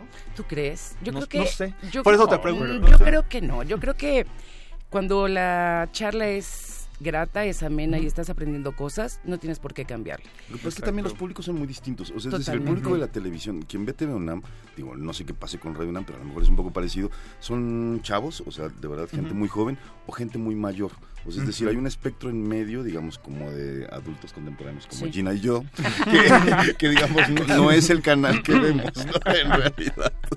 Pero digamos, mis papás ven TV UNAM, ¿no? Que son personas de 70 años y los chavos ven TV UNAM, entonces digamos que, que ese es el espectro, digamos, de la salida en la tele, ¿no? Y en YouTube, en realidad, creo que ahí hemos encontrado como este público del medio, en realidad, ¿no? O sea, digo, de pronto, por ejemplo, eh, Nahuel Pérez Vizcayart, ¿no? El actor de 120 120 latidos por minuto, ¿no? Una película que en México en realidad pasó un poco más con pena que gloria. Yo creo una película muy interesante, pero en el estreno comercial, pues no pasó. Y qué raro, porque Sí, porque una película eh, interesante. hicieron como la y- publicidad y todo, Sí, y sí, ahí se perdió un poco. No, y además el tema estaba muy vigente. Exacto, ¿no? Triste, o sea, la verdad, digo, y yo creo que tiene que ver con que la película no le fue bien en Estados Unidos, entonces realmente, digo, no llegó al Oscar, que era un poco la apuesta de la película, estaba como estrenándose justo cuando estaba la shortlist del Oscar, en fin. Y sin embargo, es nuestra segunda o tercera entrevista más vista, ¿no? O sea, ¿por qué? No lo sé. O sea, es decir, ese no es el público de gente Así es. adulta, ¿no? Ese no es el público de chavitos tampoco. Ahí hay un público en medio, como dice Alberto, que a lo mejor sí tiene que ver con una cinefilia un poco más no sé qué. O sea, pero llevamos casi 10 mil visitas en, en YouTube con esa entrevista. Y a mí me sigue pareciendo un fenómeno rarísimo como tratar de pensar, digo, hacia dónde un poco va como, como estos diversos públicos que uno puede tener en, en- en las diversas plataformas. Fin. Ok. Fin de la intervención. Pero yo sigo creyendo que, que el formato, o sea, cuando piensas en 26 minutos y estás adentro haciendo el programa, eh, pasa rapidísimo. Claro. ¿no? Yo tampoco nunca he oído que nadie nos diga que es un programa aburrido. Bueno, nadie ni nos por lo va a mucho, no, decir. no, o sea, na- no sé. También. El Twitter, el Twitter. El Twitter no miente. Nos indica, nos indica. A ver, Twitter, trolls de Twitter, manifiestense, Y por la. Hernández está diciendo que boring. Seguro, seguro. Bueno, Saludos a Julián. Saludos, a Saludos a Julián, Julián. sí, que también nos escucha. Y también a la señora de los jugos. También, si anda Sí. por ahí. Pero bueno, yo, yo creo que, que mientras tengas un contenido interesante, ¿no? Este, la duración no te debe de afectar, ¿no? Nosotros no podemos hacerlo más pequeño porque no podemos explotar a un entrevistado que nos cuesta a veces muchísimo trabajo llevar a- al, al estudio como para quitarle nada más 15 minutos de su vida, ¿no? Sí, que de hecho, no. el, frente a lo que mencionabas del, del junket, también afuera de- del aire, es que de repente el junket para la prensa no sirve, ni tampoco para ustedes Claro. como, en de tu caso, un director. No, Porque ¿qué clase de contenido puedes generar que sea de interés en menos de 5 minutos? cinco minutos O en y un, además, en un cuando ya- formato estandarizado de 3 a cuando ya cinco, tuviste minutos. a 50 personas antes que, que le preguntaron básicamente lo mismo. Claro. O sea, si por ejemplo tienes a, no sé, ahorita a Eduardo González con La Libertad del Diablo, pues difícilmente... ¿Qué más le puedes preguntar después de los personajes, la violencia, el narco? Es difícil, ¿no? En cambio, posiblemente un programa con 26 minutos sin esa presión, posiblemente, pues, Claro. puedes hablar de, de sus películas anteriores. Claro, no, y ahí juegas un poco a la ventaja también. O sea, es decir, Everardo es alguien a quien cono- somos prácticamente la misma generación escolar, ¿no? Entonces, digamos, es alguien a quien conozco hace casi 20 años. Entonces, digamos que esa es la clase de ventajas que puedo tener, como digamos, sobre, un- sobre alguien a quien conozco de manera amistosa, que conozco a sus parejas, a su hijo, a, sus películas. Me ha tocado ver el proceso de cómo las hace. Entonces, digamos que eso es como una, como una parte que, que sí juego a veces un poco como de, bueno, pues a, a mí no me puedes tirar un rollo muy así de el sicariato, no sé qué, o sea, porque ya me lo sé, ya sé de dónde Exacto. viene, pues, ¿no? ¿Y qué es lo que te deja un poco el... Ejemplo, hablar con directores también eh, en tu parte como, como cineasta, ¿qué es lo que te deja pues, las palabras o el aprendizaje? Sí, porque o- Roberto también es cineasta, para Bueno, los que no pero, lo sabían. pero ahí voy muy guiado como por la curiosidad, sí, justo esa curiosidad, o sea, como de saber cómo son los procesos, ¿no? Por ejemplo, de alguien como Lucrecia Martel y que de pronto diga, yo llego al set sin shooting, yo no dibujo nada, no hago plan, yo llego y veo ahí como qué voy a hacer, ¿no? Eh, o a Leonardo Padura diciendo, pues tuve que traicionar un poco mis novelas del ciclo de novela negra de Mario Conde para hacer esta serie, o sea, como no tan convencido, en fin, o sea, como que siento que, que esas, esos lugares donde puedes llegar menos laudatoriamente, digo, yo soy muy laudatorio, soy muy, eh, o sea, me encanta la gente que tengo enfrente y, creo que trato de transmitir también eso, pero a la vez pienso que los procesos nunca son cómodos en realidad, ¿no? Y- que hay, hay- en esa cocina, de la manera como se, se cocinan los platillos y se hacen, hay muchas cosas agradables y ingredientes que, o platillos que no cuajan, ¿no? Y creo que todos estamos un poco conscientes de eso y a veces hay que defender un poco lo indefendible y a veces acabas aceptando, bueno, no funcionó, ¿no? Y eso es también un poco parte del, del, del truco de poder platicar con gente así. Exacto, y es a lo que nos enfrentamos pues Día cada a día. semana. Día a día. Pero bueno, este ya para cerrar, este Gina, Roberto, este recordarles a nuestros radioescuchas dónde, cuándo, cómo, 1920.1. Se transmite en televisión abierta, en todas las plataformas, en todos los, eh, sistemas de televisión, por el canal 20, 20.1 TV UNAM, los jueves a las 9 de la noche. Y se repite los sábados a las 9 de la noche. Y lo pueden ver casi inmediatamente en, en- la plataforma en YouTube y en la plataforma misma de TV UNAM. También se puede ver en vivo en su página, ¿no? Ese mismo- Sí, también por streaming va todo, toda la programación de TV UNAM en vivo. Pues ahí está la invitación, no hay pretexto. Vean los programas en YouTube. Sí, Gina. Antes de irnos, debo, saludar, a- educada ella. debo de saludar a- al equipo que no solo Roberto y yo hacemos este programa, este programa es la suma de muchas voluntades, ¿no?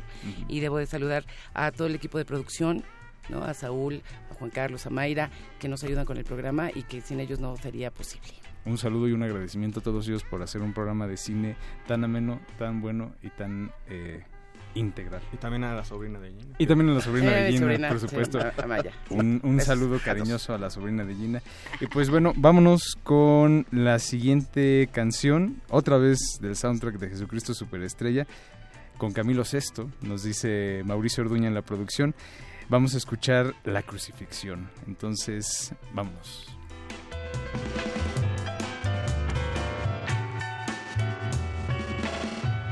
vámonos. Retinas.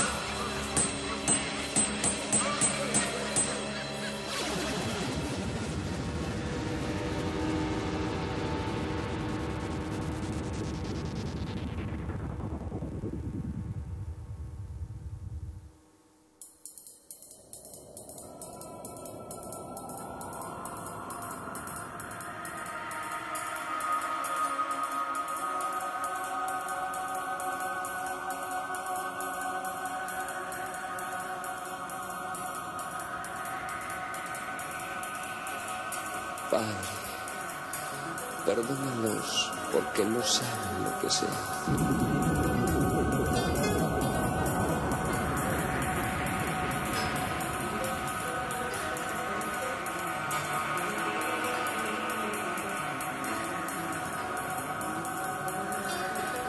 Madre, ¿dónde está mi madre?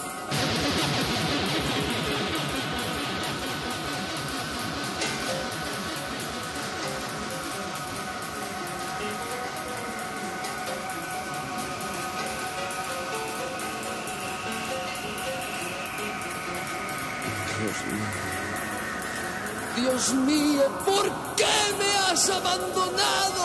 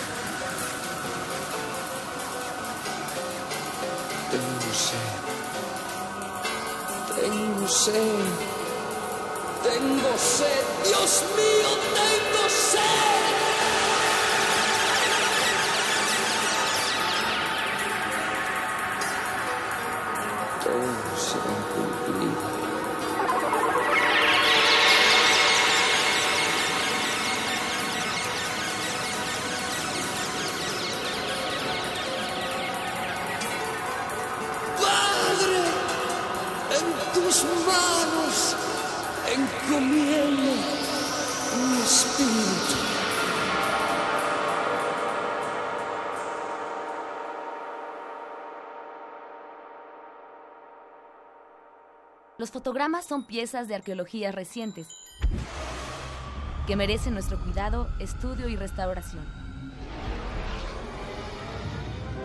Filmoteca UNAM.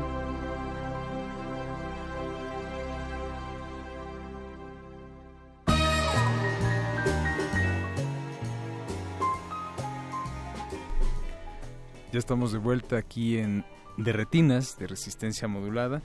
Vamos a hablar como todos los martes con nuestros amigos de la Filmoteca de la UNAM que tienen nos tienen preparados un evento muy especial y para hablar de ello tenemos en línea a la profesora Carmen Carrara. Profesora Carmen, buenas noches. ¿Qué tal? Buenas noches. ¿Eres Alberto o eres Jorge? Soy Jorge, profesora. ¿Cómo está? Jorge, ¿cómo estás? Bien, bien, aquí con mucho gusto de saludarla. No, pues el gusto es mío. Muy bien. ¿Qué nos tiene la Filmoteca eh, para esta ocasión, profesora? Bueno, pues yo quería hablarles de mañana es una gran inauguración y con motivo de la celebración de un festival que es anual, se llama el Festival de la Francofonía, este, y se realiza cada año aquí en México para conmemorar el Día Mundial de la Francofonía. Y mm, eh, lo estamos haciendo junto con el Centro de Investigaciones sobre América del Norte y, y de la Universidad, este, de nosotros, y en colaboración con la Delegación General de Quebec en México y nosotros la Filmoteca de la UNAM. Es un evento muy importante, muy interesante porque son tres películas eh, que no se han visto acá en México y, y que es muy muy importante este pues, extenderlas, conocerlas. Este son canadienses las dos, este especialmente una una especialmente de Quebec y de otras este por ejemplo eh, se inaugura mañana en las todas son a las seis de la tarde. Entonces se inaugura con una que se llama Las Malas Hierbas. Es una película de 2015 y está, va- todas van a ser presentadas este, por personales de- personal de la Delegación Cultural de Quebec, ¿no? de la Delegación General de Quebec. Y en la inauguración pues van a estar también personalidades de, de la delegación eh, presentando las este mm, no solamente la inauguración sino cada una de las películas. Entonces va a ser algo muy muy muy interesante porque mm, este lo que representa esto de la francofonía en la que siempre hemos estado involucrados es el hecho de compartir una lengua este que no solo se habla en Francia sino también en otros territorios tanto europeos como africanos americanos y caribeños. Ahora estas tres vienen de allá de Canadá pero realmente en algunas ocasiones tenemos de- del Caribe o de África este y también son símbolo de la diversidad cultural no del plurilingüismo que se me transmite a través de, de nuestro cine que este que siempre estamos tratando de dar una un panorama bastante amplio de lo que es el cine y este y también este que son valores importantes que tenemos que conservar no Y la presencia del cine canadiense que pues año con año ha crecido en popularidad no solo a nivel Muchísimo. mundial sino también este en nuestro país. Sí, muchísimo. eh. Estas, las malas hierbas, este, después está, por ejemplo, del 2016, el otro lado de noviembre, que también, y en el, y la otra es, este, la leyenda, ¿no? Eh, la primera es una comedia, narra una historia de, del actor, este, un actor llamado Jax, buscado por unos prestamistas y debido a una adicción, a la adicción del juego, ¿no?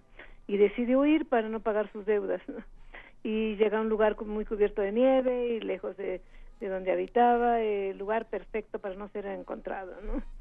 Y bueno, pues es la relación con un granjero que ahí se encuentra, el cobijo de una cama, una casa y toda una historia que este porque de pronto también este eh, el granjero decide este mm, eh, bueno entre Jax y el granjero deciden este mostrarse el cultivo secreto de la marihuana y los dos comienzan a sembrarla juntos ¿no? Oiga, profesora, ¿y dónde van a poder ver nuestros radioescuchas estas eh, estas películas? Pues mira, eh, a eso a eso voy voy ahora.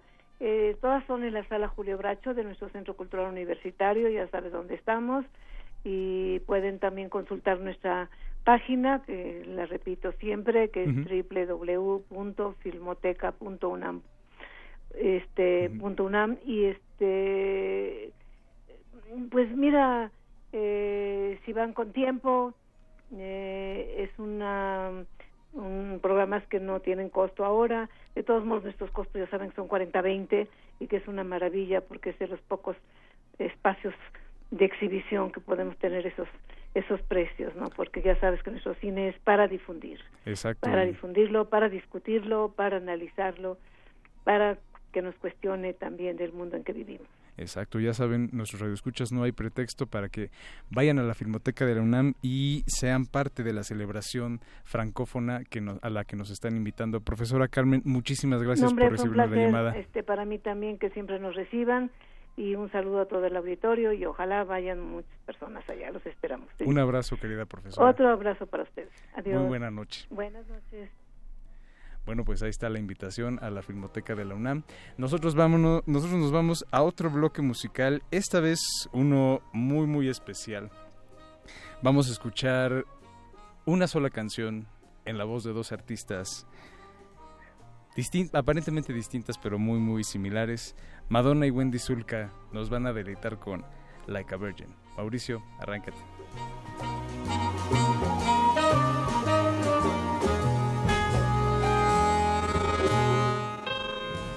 De retina. De retina. Somehow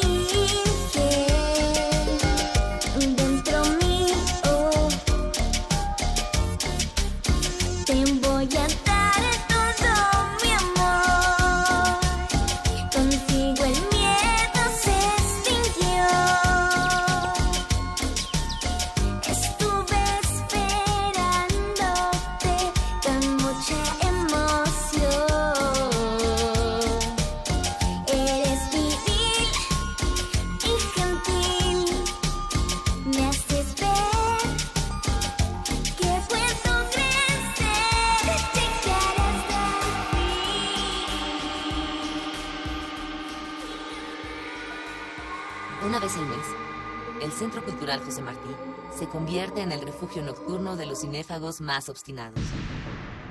Maratones nocturnos del Centro Cultural José Martí. Con Jorge Grajales.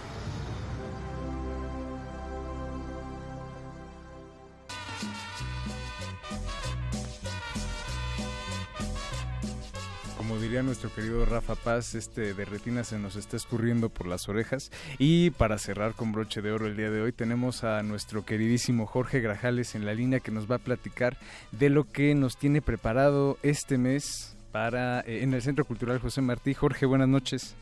¿Qué tal, Tocayo? Buenas noches. ¿Cómo estamos?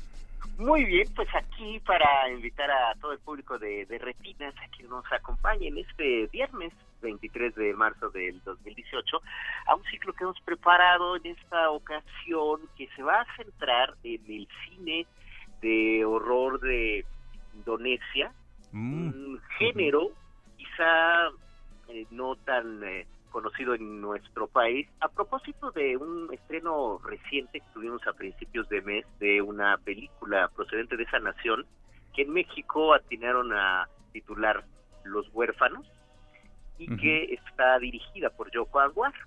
Nuestro maratón va a tener eh, la versión original de Los huérfanos, que resulta que es remake de una película de la de la década de los 80, un periodo en el que el cine de horror de Indonesia fue bastante prolífico y que de cierta manera representaba un poquito lo que era la censura del nuevo orden de Indonesia, ya que estos filmes de horror que en Indonesia les llaman filmes místicos, solían eh, pues presentar un personaje eh, musulmán, un kiai o, o un ulama, como les llaman, que solía eh, pues hacer que el mal desapareciera. Y de esta manera pues satisfacía a esta nueva orden de, de Indonesia para que apoyaba la, la moralidad nacional y la, disciplina. Y cuando ya llega la democracia por allá del 98 con la caída del dictador Suharto el cine de horror vuelve a utilizar este discurso pero ahora de manera democrática para criticar precisamente la representación de estos eh, grupos musulmanes y los peligros que pudieran traer dentro de el, dentro de la democracia. Entonces, a propósito de eso, tres de las películas que vamos a ver van a ser de este primer periodo, donde vamos a verlo de manera más clara. Los títulos son eh, La esclava de Satán, que es precisamente la versión original de Los huérfanos, de Sidgoro Gautama Putra, eh, La tentación de la mujer demonio, una película del 78 de Akil Anguari, y otra llamada Nacimiento en la tumba de Agualudin Ali Shahar. Y las dos que ya pertenecen al periodo de la democracia, es una película llamada Macabro del 2009 de los hermanos Mo y La puerta prohibida también del mismo año de el cineasta Yoko Anwar. Cabe mencionar que estas eh, dos películas aparte están realizadas por cineastas que representan de una manera muy atinada lo que es esta nueva ola del cine de, de Indonesia que, se está dando. Yoko Anwar es un eh, cineasta que aparte ha revitalizado mucho el cine de género, no solamente el de horror, sino también el thriller, la comedia que habla sobre el cine, el noir, en fin, es un, un cineasta muy, muy interesante. Si tuvieron la oportunidad de ver Los huérfanos ya podrán eh, atisbar ese talento que tiene este director de Indonesia. Entonces, bueno, pues he ahí la invitación para que eh, pues descubran más acerca de este género de cine de horror de Indonesia en el Centro Cultural José Martí este próximo viernes 23 de marzo de el eh, presente año y que tiene un costo de 36 pesos pues todas estas cinco películas desde las 9 de la noche hasta las 7 de la mañana. ¿Con todo y café, querido Jorge? Con todo y café incluido y bueno, los sustos corren a cargo de la audiencia. También va incluido el Escuadrón de la Muerte y eh, público platicador. Sí, bueno, eso es hasta, caray, hasta en el cine comercial. No, no, no nos podemos deshacer de ellos, pero bueno, le, le, dan el saborcito a lo que es el cine popular. Es el, es el extra de cada uno de los, de los maratones. Así es. Que lleguen, vayan por las películas, quédense por la plática. Eh, tal cual, ¿eh? eh... Lo voy a adoptar como... pero de verdad, quédense, porque es de quedarse muchas horas por lo que nos ha platicado eh, Alberto. Pueden llegarse a las 7 de la noche del día siguiente y, y continuar hablando de cine. Es, es bueno. otro maratón sobre, sobre cine, sobre plática cinética. Muy bien, pues muchísimas gracias Jorge. Vamos a estar por allá viéndonos eh, en el Centro Cultural José Martí. Claro que sí, muchísimas gracias a ustedes para eh, extenderles la invitación a su querido. Gracias, Jorge. Buenas noches. Allá nos vemos. Y pues así es como cerramos otra emisión de Derretinas. Eh, agradecemos a quien estuvo en detrás eh, del cristal, Agustín Muli en los, pro- en, la- en los controles. Uy, ya se te estaba ya se me yendo. estaba yendo. Mauricio Orduña en la producción, nuestro querido Betoques en los teléfonos, Alberto Acuña Navarijo. Vámonos ya. Les, se despide de ustedes Jorge Negrete. Nos vemos la próxima semana. Les recordamos, tenemos un programa muy especial la siguiente semana dedicado a la programación de la 64 edición de la Muestra Internacional de Cine de la Cineteca. Que- no se lo pierdan. Que ya comenzó. Que ya comenzó. Pero, pues, ejemplo, para que Julio César Durán nos diga cuáles son los highlights que no hay que perder. Cuáles ver, cuáles no. No se pierdan el próximo martes de Retinas. Hasta luego. Buenas noches. Bye.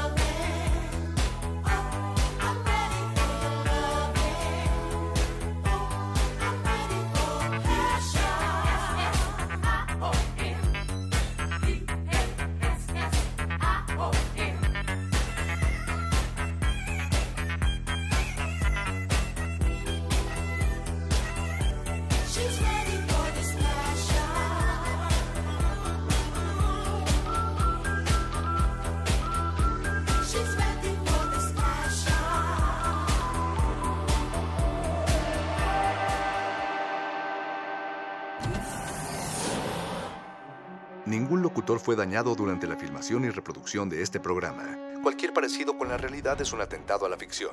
Consulta cartelera para próximas funciones.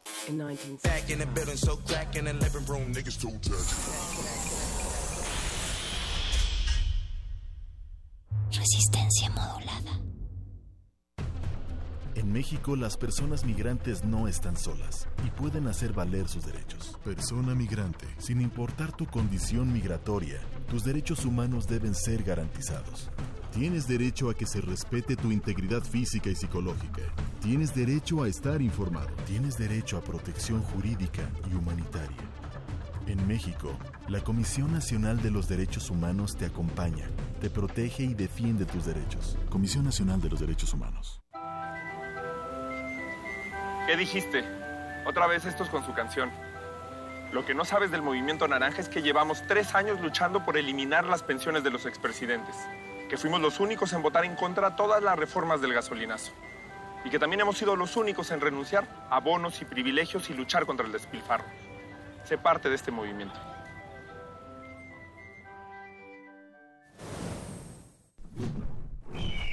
Movimiento Ciudadano. Yo sí quiero un México sin influyentismo, sin corrupción y sin impunidad. Donde se genere riqueza, haya trabajo y prosperidad para todos. Lo quiero yo. Lo queremos todos. Y es el proyecto de nación por el que un equipo de ciudadanos libres, empresarios, académicos, intelectuales y todo el equipo de Morena ya estamos trabajando. Juntos haremos historia. Morena, la esperanza de México. Juntos haremos historia. La ciencia que hacemos. La ciencia que necesitas. La ciencia que aporta. La ciencia que somos. La ciencia que somos. Iberoamérica al aire. Una coproducción del Instituto Latinoamericano de la Comunicación Educativa, la Dirección General de Divulgación de la Ciencia y Radio UNAM. Mesas de debate, reportajes, noticias, entrevistas, efemérides y mucho más podrás escuchar todos los viernes a las 10 y media de la mañana. 96.1 de FM. Retransmisión domingos a las 9 y media de la mañana por el 860 de AM. Radio UNAM. Experiencia sonora. Mi credencial para votar representa cosas muy importantes. Me identifica y me permite ejercer mis derechos. Con ella tengo el poder de decidir lo que yo quiero en las próximas elecciones del primero de julio. Es tiempo de usarla para votar libremente. Revisa en INE.mx que tu nombre aparezca en la lista nominal. Hazlo antes del 9 de abril. No te quedes fuera. Porque mi país me importa. Como yo, revisa la lista nominal hoy mismo. Para tener el México que queremos hay que decidir. Para poder decidir tenemos que participar. Y para participar hay que recoger nuestra credencial para votar. Recuerda que el 16 de abril es la fecha límite para recoger tu credencial en el módulo del INE donde hiciste el trámite. Porque mi país me importa, yo ya estoy listo para votar en las próximas elecciones. Instituto Nacional Electoral, INE. Let there be sound. Am I hearing voices within the voice? La voz. Gabinete de Curiosidades. Conoce los descubrimientos sonoros que Luisa Iglesias y Frida Rebontulet atesoran en las frecuencias radiales. Experimentación sonora, música poco convencional, materiales históricos y diversos audios que forman vasos comunicantes. Todos los domingos a las 2.30 de la tarde por el 96.1 de FM Radio UNAM. Experiencia sonora. La mafia del poder es una basura, es una planadora que quiere aplastarnos. Descuídate un instante, uno solo, y estos desgraciados te aplastan. Te aplastan con sus abusos, sus robos, su corrupción y la inseguridad. Te aplastan con sus brutales aumentos a la gasolina, al gas, a la luz, a los medicamentos y al costo de la vida. Si quieres un cambio verdadero en tu vida, súmate al Partido del Trabajo. Juntos haremos historia. El PT está de tu lado. México se define entre ir hacia atrás o ir hacia adelante, entre movernos por el enojo que destruye o ser motivados por la experiencia que construye. Ir hacia atrás es cancelar la educación de calidad. Ir hacia adelante es hacer del conocimiento nuestra fuerza. Ir hacia atrás es perdonar a los criminales. Ir hacia adelante es aplicar la ley a los delincuentes. Ser potencia es más que un deseo. Es trabajar para que cada familia cumpla sus sueños. El camino es hacia adelante. Lo mejor está por venir. PRI. Resistencia modulada. La noche modula. La radio resiste.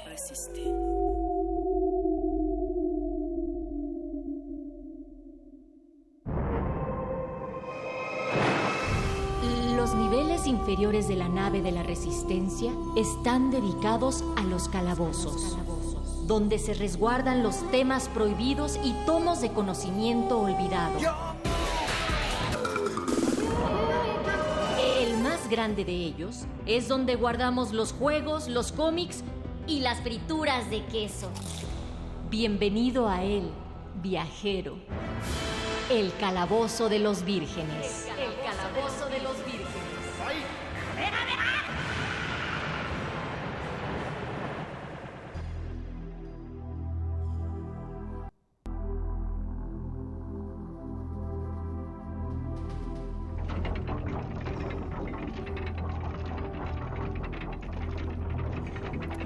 Se abre una vez más la puerta del calabozo. Ustedes bajan unas escaleras y vuelven a ver las lavadoras, las secadoras que están ahí, las cajas con las herramientas viejas, los periódicos, todo aquello que quedó guardado porque mis padres decidieron que todavía eh, nos serviría a futuro. Ustedes pueden sentir el olor de la humedad, el olor de las frituras, el olor del plástico coleccionable y así es como comienza otra emisión, nuestra segunda emisión del Calabozo de los Vírgenes en Resistencia Modulada Radio UNAM. Les damos la bienvenida a todos ustedes, frikis de corazón o gente que quiere iniciarse en el friquismo y sabe que ser friki es, es una cosa de orgullo. Se acerca el Día del Orgullo Friki por mayo. También lo celebraremos con una emisión adecuada. Y permítanme representarles a los locutores que nos van a acompañar esta tarde en orden de mi izquierda a mi derecha está primero aquella persona que emana una sensación de tranquilidad, ese hermano sónico, ese compañero que sale de su laboratorio para meterse a este calabozo, nuestro sanador sónico, Paquito de Pablo. Muy buenas noches, amo del juego, Mario Conde. Les saludo a todos. amo del calabozo. Sí, como quieras. Les saludo a todos con un puñado de frituras en la mano derecha. Eh. Frituras para todos. Exacto. A su izquierda, que sería un poquito a mi derecha, eh, aún agazapado en la orilla, eh, tras unos arbustos que tienen las repisas que guardan los cómics, revisando esos trazos que nos transmiten a otros mundos, está nuestro explorador gráfico, Gabo Pérez. Bienvenido, Gabo. Buenas noches, Master. ¿Cómo, cómo va todo? Todo perfecto, señor Gabo. Qué bueno que está aquí otra vez. Y a mi derecha absoluta y a la izquierda absoluta de ellos está nuestro eslabón perdido de la galaxia, el pangolín del sable láser, nuestro del sable láser, nuestro nuestro sabio de la fuerza, Adrián García. Muy buenas noches, tengo Mountain Dew para todos. Eh, perfecto, entonces ya tenemos comida, ya tenemos bebida, ya podemos hacer una fiesta, friki. y saludamos a todos los que nos están escuchando a través del 96.1 de FM en Radio UNAM, en www.radiounam, eh, no, www.resistenciamodulada.com.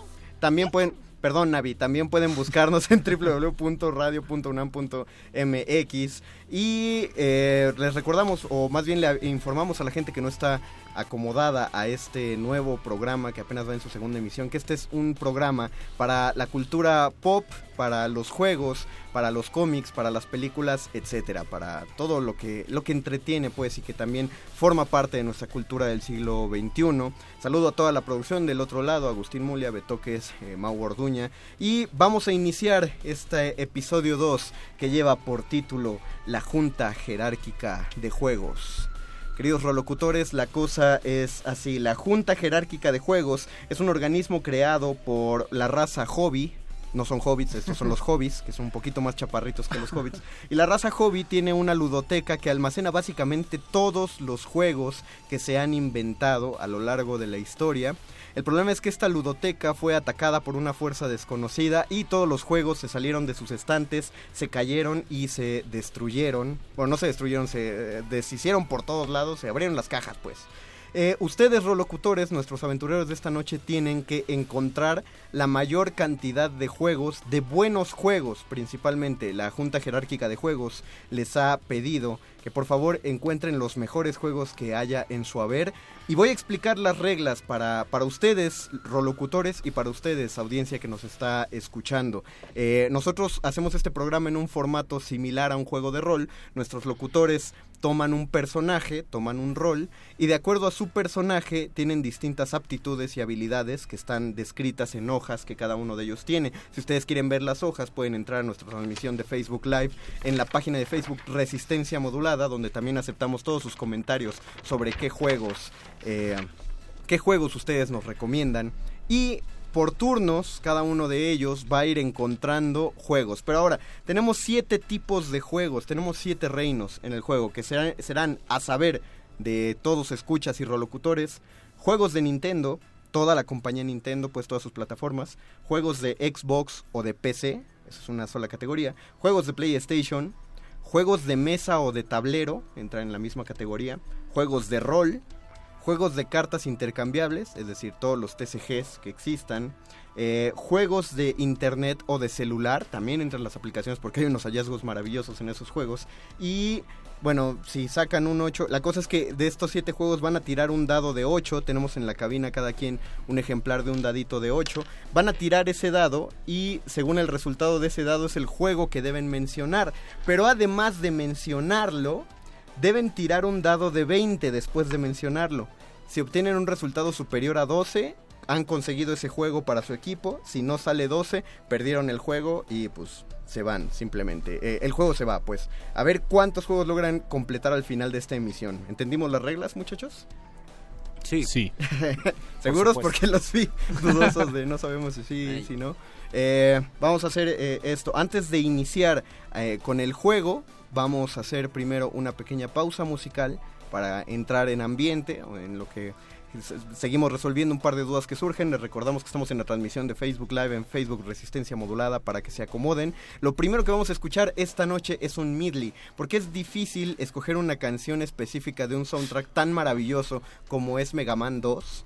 Así que eh, escogimos un middle que se... De, hecho aquí se incluyen dos excelentes juegos y Paquito no me dejará mentir, porque es un middle de Mega Man 2 que se hizo para el Super Smash Bros. de Ah. Nintendo 3DS. 3DS. Claro. Entonces, Claro, claro. escuchemos este medley de Mega Man 2 y regresamos. Están escuchando el calabozo de los vírgenes.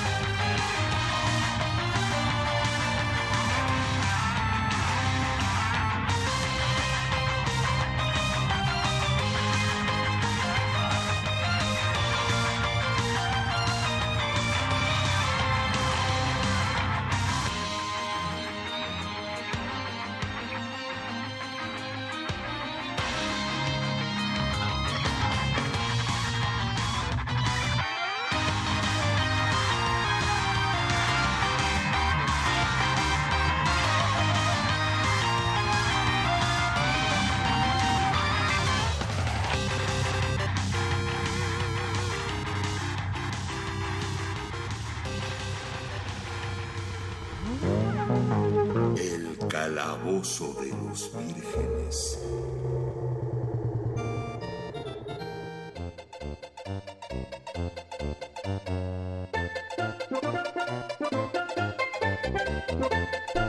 Y del mismo modo que ocurría en los juegos de las maquinitas cuando te ibas a la esquina y te llevabas el cambio de las tortillas y te metías a jugar, resulta que estábamos jugando muy tranquilos y vino el bully de la, de la escuela, de la radio, metió su moneda, entonces aquí viene un nuevo retador al juego. El, no, no podemos hacer una presentación adecuada porque su, no, no trae su hoja de personaje, eh, pero igual va, a- va a rolear con nosotros. Él es la criatura infernal de los terrenos aledaños al calabozo de los vírgenes, el friki de closet de la radio, él es el berserk metalero, el perro muchacho. Bienvenido, perro muchacho. Hola, pasaba por aquí, los vi jugando tranquilamente y decidí meter mi moneda, aunque no sepa jugar, solo para interrumpir su juego como los bullies en la farmacia. ¿Entonces no sabes jugar? No sé jugar. Entonces no sabes qué vas a jugar. Bueno, pues No vas a jugar. pero, pero estoy seguro de que muchas de las personas que nos están oyendo se identifican conmigo y tampoco saben de qué demonios se trata Mira, esto, porque vi los comentarios de su emisión anterior. Mira, Dice vamos- que viene a aprender. Esa- ajá. Ah, vi- vienes como... Ah, como Videgaray. sí. Exacto, muy bien, pero pues... Saludos a Videgaray. Te vamos a aplicar la de la del juego de mesa cuando llegó el sobrinito y ya empezamos a jugar y no Ah. queremos repetir las reglas. Venos jugar. O sea, van a desconectar el control y me van a hacer pensar que No, estoy no, brincando. no, va a ser así que mientras veas mientras veas el juego te vas a acomodar a, a ver si le vas entendiendo. Mientras Entonces aquí no te soy dejo- Videgaray, soy Peña Nieto. Te dejo tu juego de dados ahí sobre la mesa. Ah, qué Solo bonito. tienes que ubicar más, vas a usar el de 20 y el de 8 caras. Entonces, muchachos, para iniciar esta búsqueda, tiren su dado de 20 para que chequemos iniciativas y veamos en qué orden van a participar nuestros jugadores. Mientras ellos tiran, les recuerdo que estamos en Facebook, Resistencia Modulada. Eh, no puedo checarles ahorita el Twitter, arroba R Modulada. Espera, Eh, el de 20 es el que tiene más de 14 más de, números. más de ¿verdad? Sí, 18, gracias. exactamente. pero- Aprendo rápido. Arriba de Muy bien. 19 y abajo de 21. Eh, Paquito de Pablo, ¿qué? 9. Paquito eh, tiene el turno, sacó 9. Perro muchacho, ¿qué sacaste? 8. Ok, eh, Gabo. 10. Y Víctor. 20. Tómala. Ah, Víctor empieza con fuerza, sacando un 20. Tienes un logro. Eh, en la misión de hoy. Ah, les recordamos que nuestros, nuestros personajes, nuestros rolocutores, van a conseguir logros en esta emisión. Eh, quien consiga más logros es el jugador más valioso de esta noche. Pero también tienen vidas, tienen cuatro vidas. Y si pierden todas sus vidas en esta emisión, tienen que salirse de la cabina. No estoy de acuerdo. No te voy a quitar otra vida.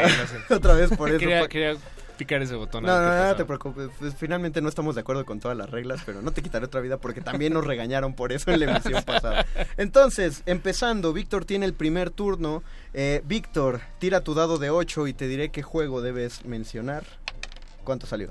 3. 3. Víctor, tú tienes que mencionar un juego de PlayStation. Uno de los mejores juegos de PlayStation que haya existido. Bien, Cualquier pues. PlayStation. Ah, yo, yo, yo. No. Sí, sí, pero no te toca, ¿ok? Exacto. no- Espera, por no favor. Respeta perdón. las iniciativas, perro muchacho. Oiga, yo era el bully. ¿Sí? Pues no, estás en tierra friki, en territorio friki, entonces eres el buleado.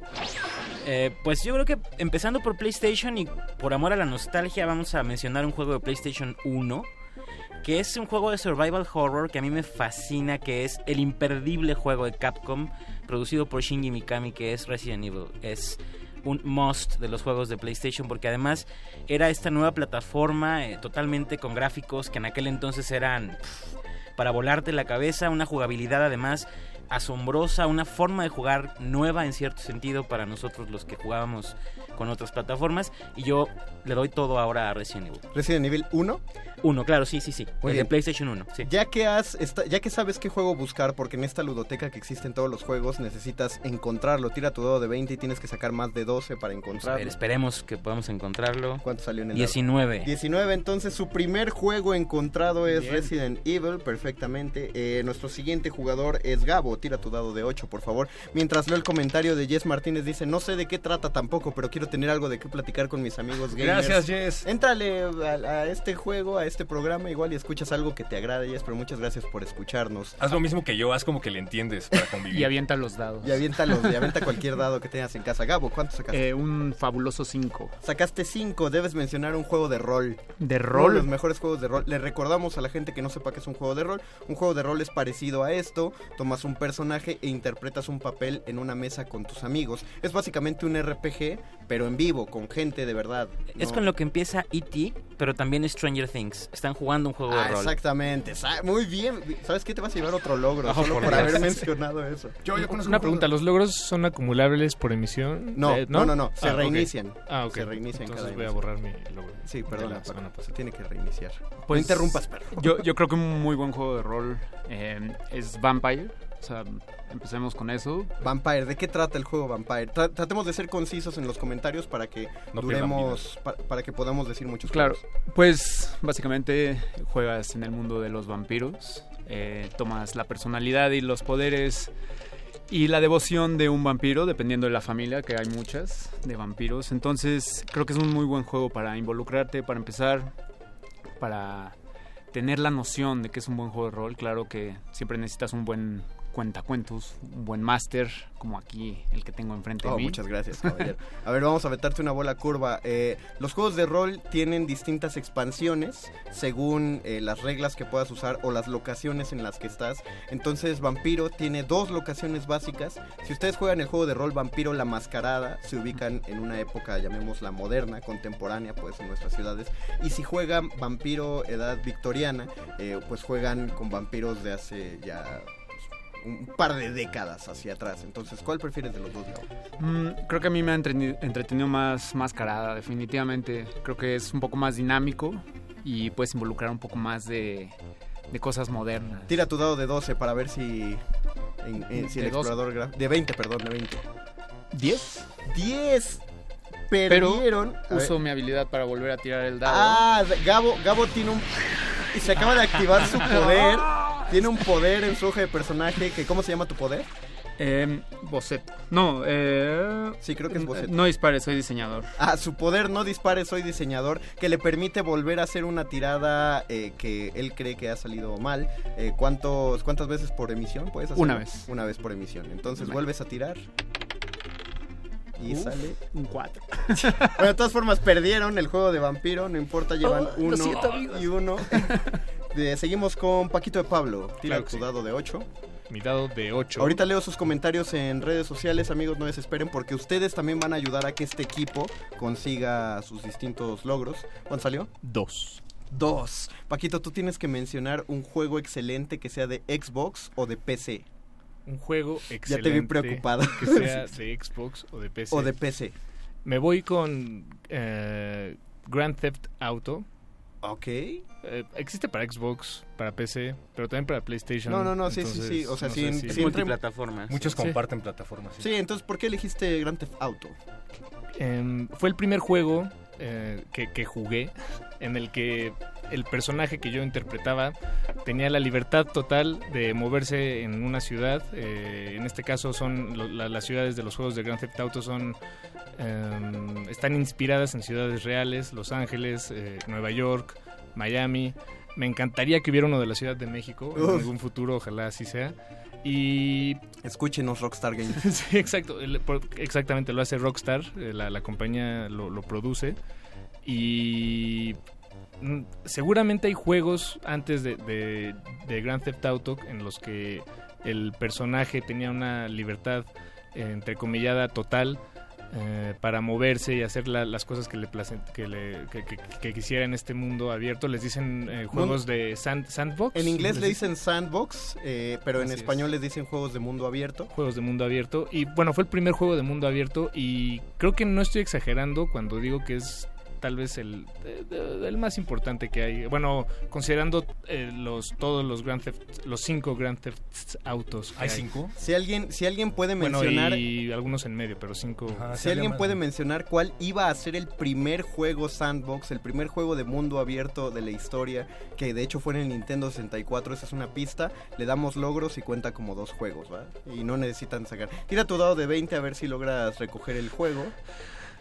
El sanador sónico se inclina sobre los juegos y no eh, creyó que había encontrado el GTA, pero acaba de perder el juego.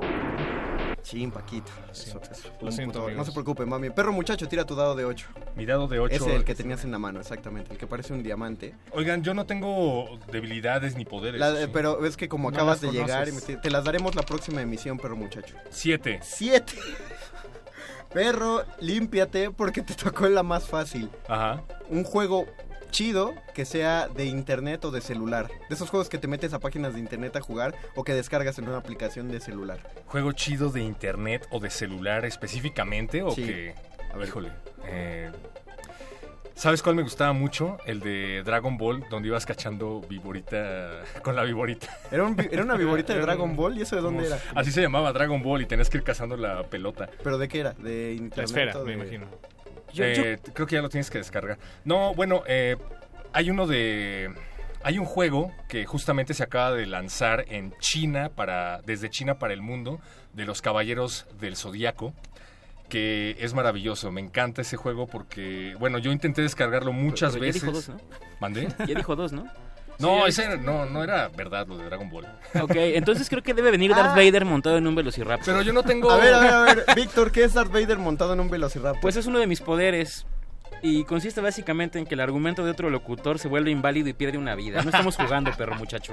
Pero hay que hacer una tirada enfrentada para eso. No, no. Perro muchacho, a Víctor no le gustó tu comentario. Pierdes una vida, no te preocupes, yo te las anoto aquí. Ah, gracias. tiene- Lo iba a apuntar en mi hoja, pero no tengo hoja. Perdónanos, perro, pues...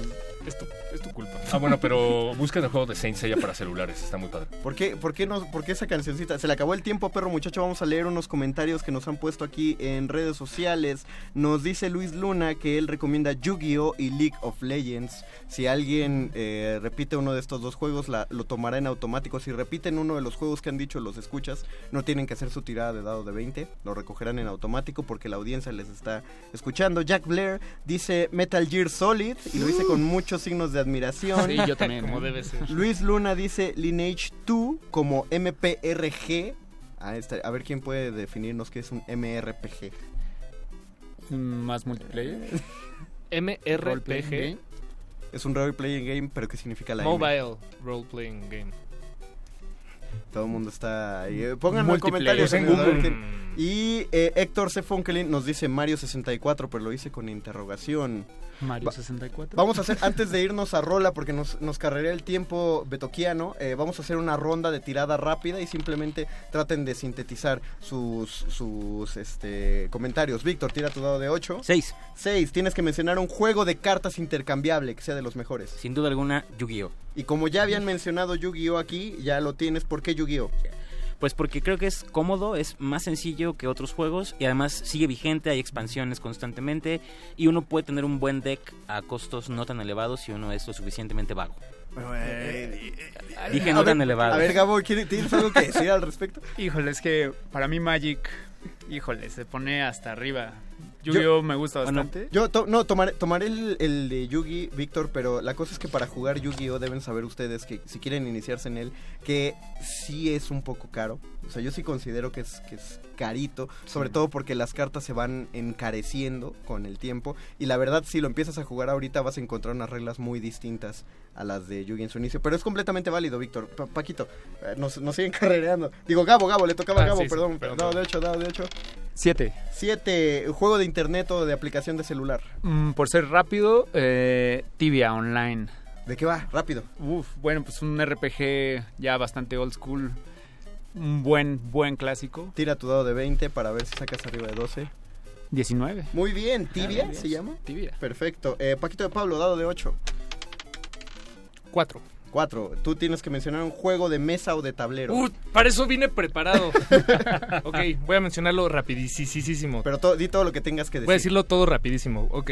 El juego se llama Go, es un juego de mesa de estrategia para Ah, dos jugadores. ¿Go? Go. Es un juego de China. Como el de Pokémon. Ah, Ajá, No, no. eh, No, no, no. Es para dos jugadores y la finalidad es conquistar más territorio que, que el oponente. Son fichas blancas y, y negras únicamente. Oh. En un tablero que es una cuadrícula. El- la cuadrícula más común es de 19 por 19, pero en realidad hay muchas variaciones. Y es, el, es un juego que tiene más de 2500 años. Se presume que es el juego más antiguo que todavía se juega sin ninguna var- variación. Eh, pues es un juego que consiste en observación, táctica y hay cero azar. No hay nada de azar, es puro, pura estrategia. Eh, y en la antigua China de la aristocracia, o más bien en la aristocracia de la antigua China, se consideraba que era una de las cuatro eh, artes que debía conocer cualquier aristócrata.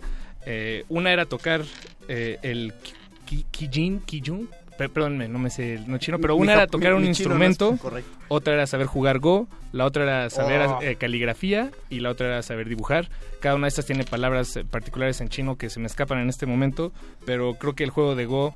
ah, y además, por cierto, solo tiene dos reglas. Entonces, y las posibilidades de, de variaciones Son eh, de- del tablero son más que las del ajedrez. Pero sí es muy complejo. Hay cursos para jugar Go. Sí, y, no, cu- y es- cuenta la leyenda que Napoleón jugaba Go antes de planear sus estrategias para moverse a través Eso de Europa. explica todo. Paquito de Pablo, te acabas de llevar un bonus de dado. Tira tu dado de 20 y yo tiro tu bonus.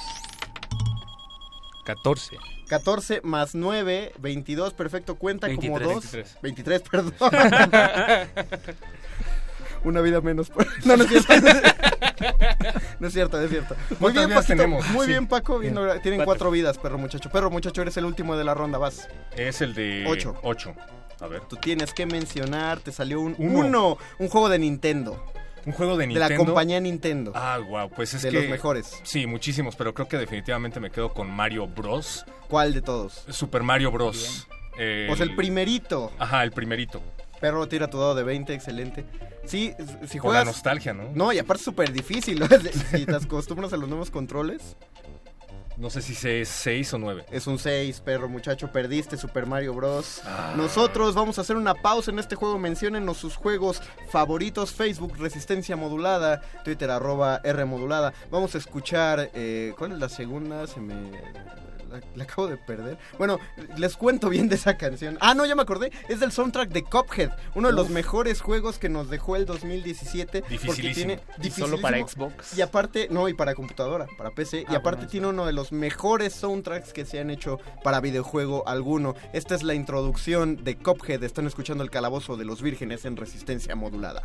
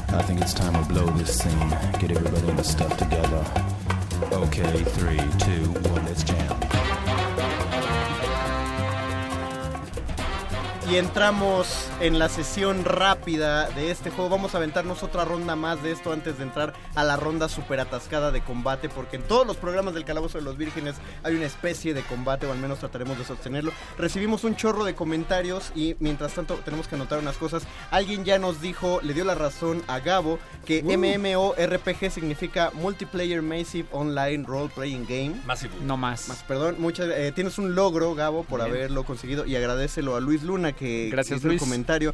Eh, Rodrigo Alvarado eh, apoyó tu ataque de eh, Darth Vader montado en un tiranosaurio. Víctor, Velociraptor. En un velociraptor, perdón. Héctor eh, C. Fonkelin ah, hace una división, dice Dato Bish, hay MORPG y MMORPG. Claro, porque hay unos que no son masivos. Masivos, sí, Solamente ¿no? son multiplayer. Eh, Alejandro Rodríguez Castillo dice que GTA, gran, gran elección, eso te lleva un logro, Paquito. La audiencia te ha, te ha dado un logro. Eh, Ignacio Gutiérrez Renero dice que eh, para él los mejores juegos son Bote Pateado y Burro 16. y claro que entran también. Claro, El lleno de basura. los frikis generalmente no hacemos tanto ejercicio como Yo tengo para una jugar. Burro Eh, 16. El avioncito, o lo que llaman eh, hopscotch, o lo que llaman también este, Rayuela rayuela, en ¿cómo- Argentina. ¿en qué entra ese juego? ¿Qué sería? Debemos poner juegos físicos, por ejemplo, Sí, pero... pero, somos roleros. entonces- De bajo rendimiento. Claro.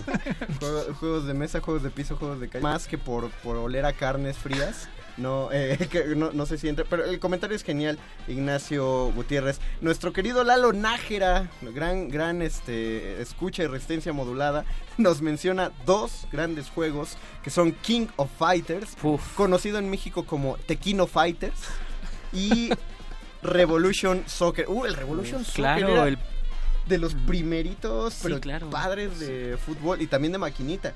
Claro, Eran sí, de es las verdad, retas. es verdad. Partidos de cinco minutos.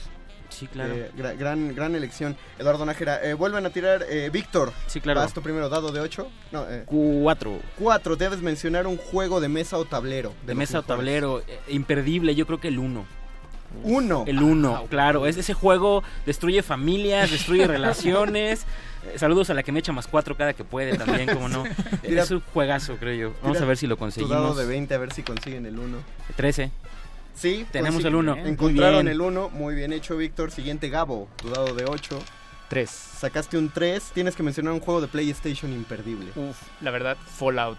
Toda la serie. Fallout. Pero el Fallout 4, uno de los mejores juegos sandbox que hay allá afuera, definitivamente. ¿Por qué? Porque, porque el Es- 4. En primera es un futuro postapocalíptico muy bien situado, muy bien logrado. Poniendo un poco en contexto, eh, para los que no han jugado a Fallout, Fallout trata de que hubo un cataclismo nuclear. Sí, hay una serie de. Pero en de la década de los bombas. 50, ¿no? Eh, Ah, sí, cierto. Sí. La, la- la historia es un poco que el mundo toma la dirección de la energía nuclear, entonces todo se vuelve a partir de la energía nuclear y empieza a ver como estas explosiones, estos ataques que no es muy claro quién los inicia y quién los...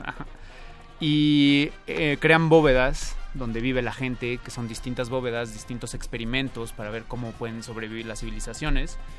Y básicamente todos los juegos tratan un poco de la exploración del mundo de afuera.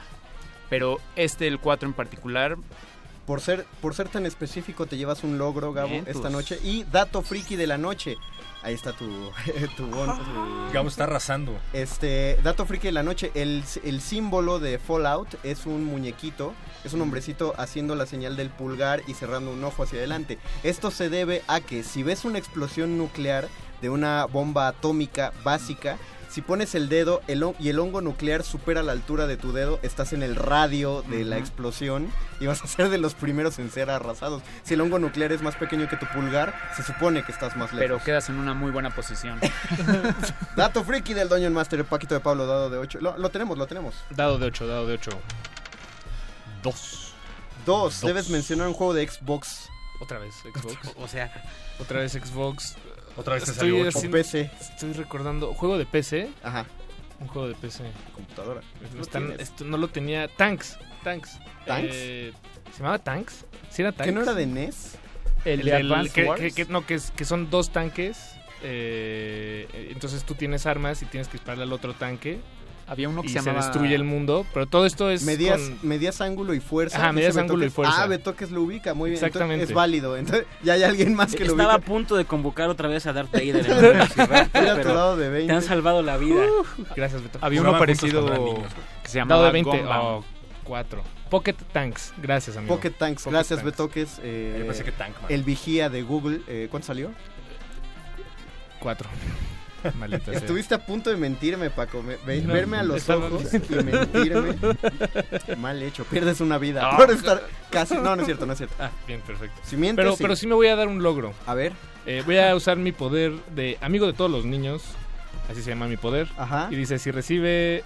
Ah, no, no, perdón. No, no. Lo leí mal las instrucciones de mi poder. Necesitas- No lo- necesito dos y solo tengo un comentario positivo. Si alguien da otro comentario positivo a Paquito de Pablo, va a activar su poder de amigo de todos los niños y le va a dar un logro.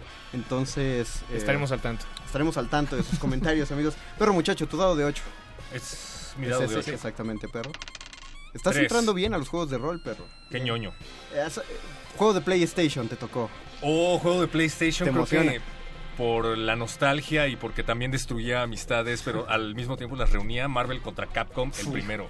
Claro. Me encantaba Marvel contra Capcom. Además, hay un documental que deben ver, no recuerdo exactamente el nombre, pero si buscan documental Marvel contra Capcom en YouTube, hablan mucho acerca de cómo se basaron en el diseño del juego a través de Street Fighter y Sí. que eh, nadie les quería comprar la idea de que hubiera de que pudieras escoger a más de un personaje y bueno, ya sabemos lo que pasó después, ¿no? Y, Ahora y- y ha sido una de las, ha sido una de las grandes ideas que han tenido los juegos de pelea, el poder usar a más de un personaje en una misma pelea, porque eh, lo que te encanta de esos juegos justamente es el flujo de personajes, el combate y alargar un combate al grado de poder vencer dos veces a tu amigo.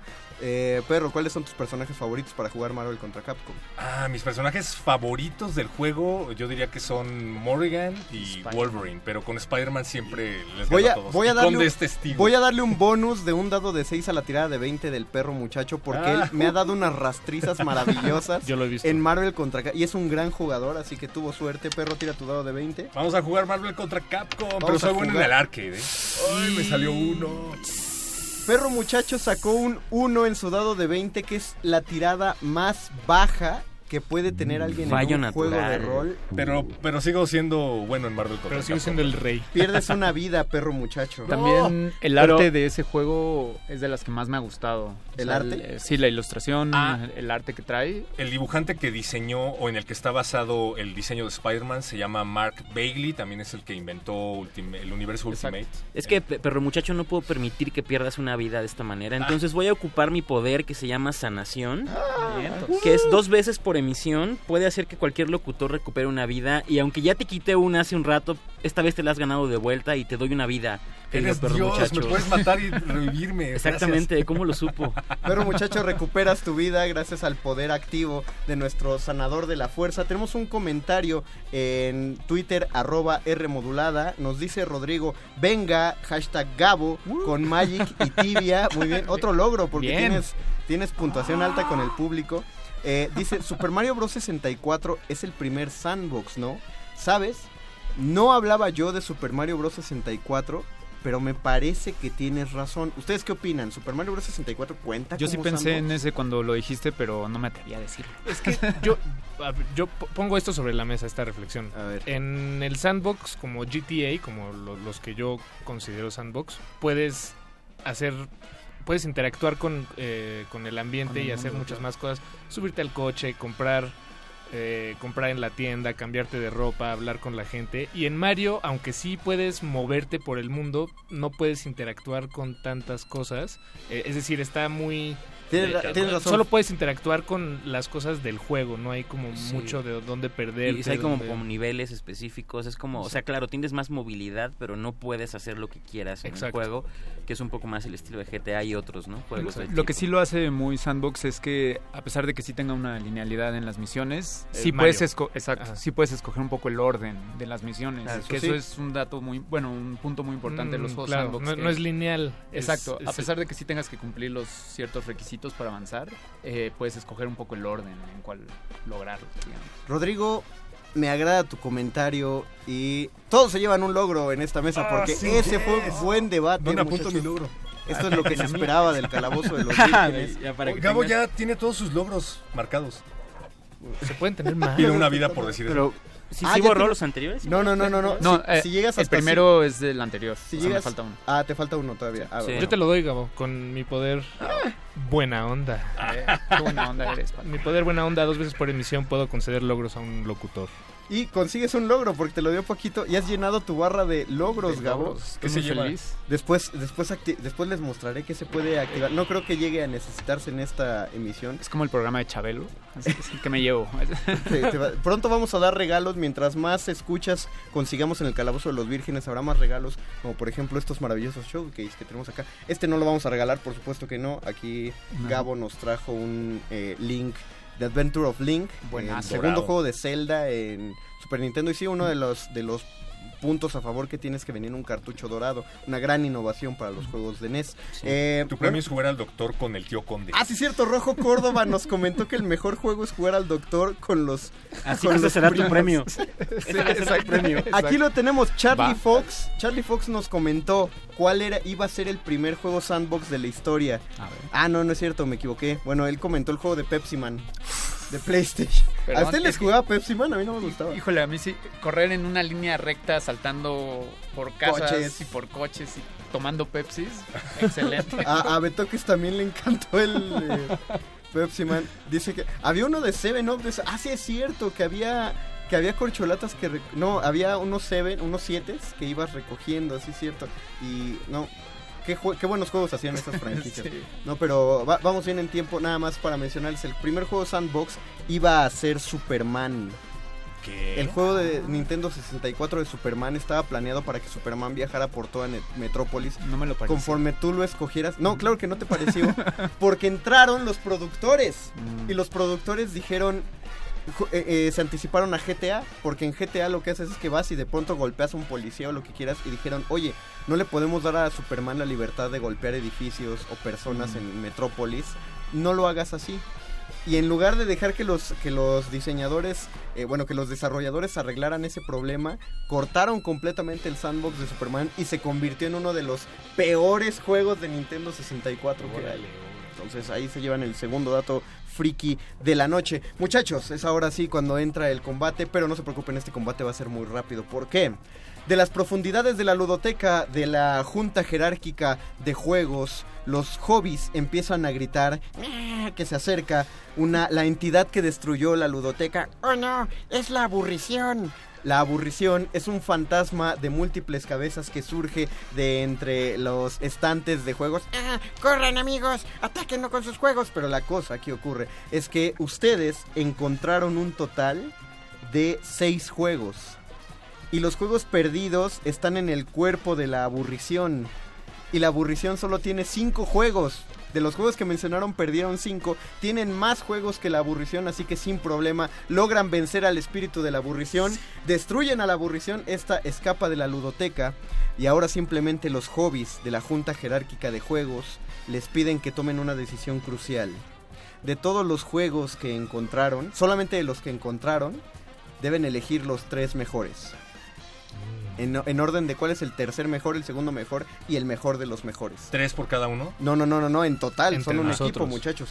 Los juegos que mencionaron fueron Resident, E- Resident Evil para PlayStation 1, eh, Yu-Gi-Oh, juego de cartas, el juego de cartas, no los juegos de, de PlayStation, sino Yu-Gi-Oh cartas, Tibia, que mencionó Gabo, Go, eh, que nos mencionó Héctor C. Funkelin aquí en, en el Facebook Resistencia Modulada, que de este lado del charco lo llamaron Otelo, y efectivamente era un juego Otelo para NES.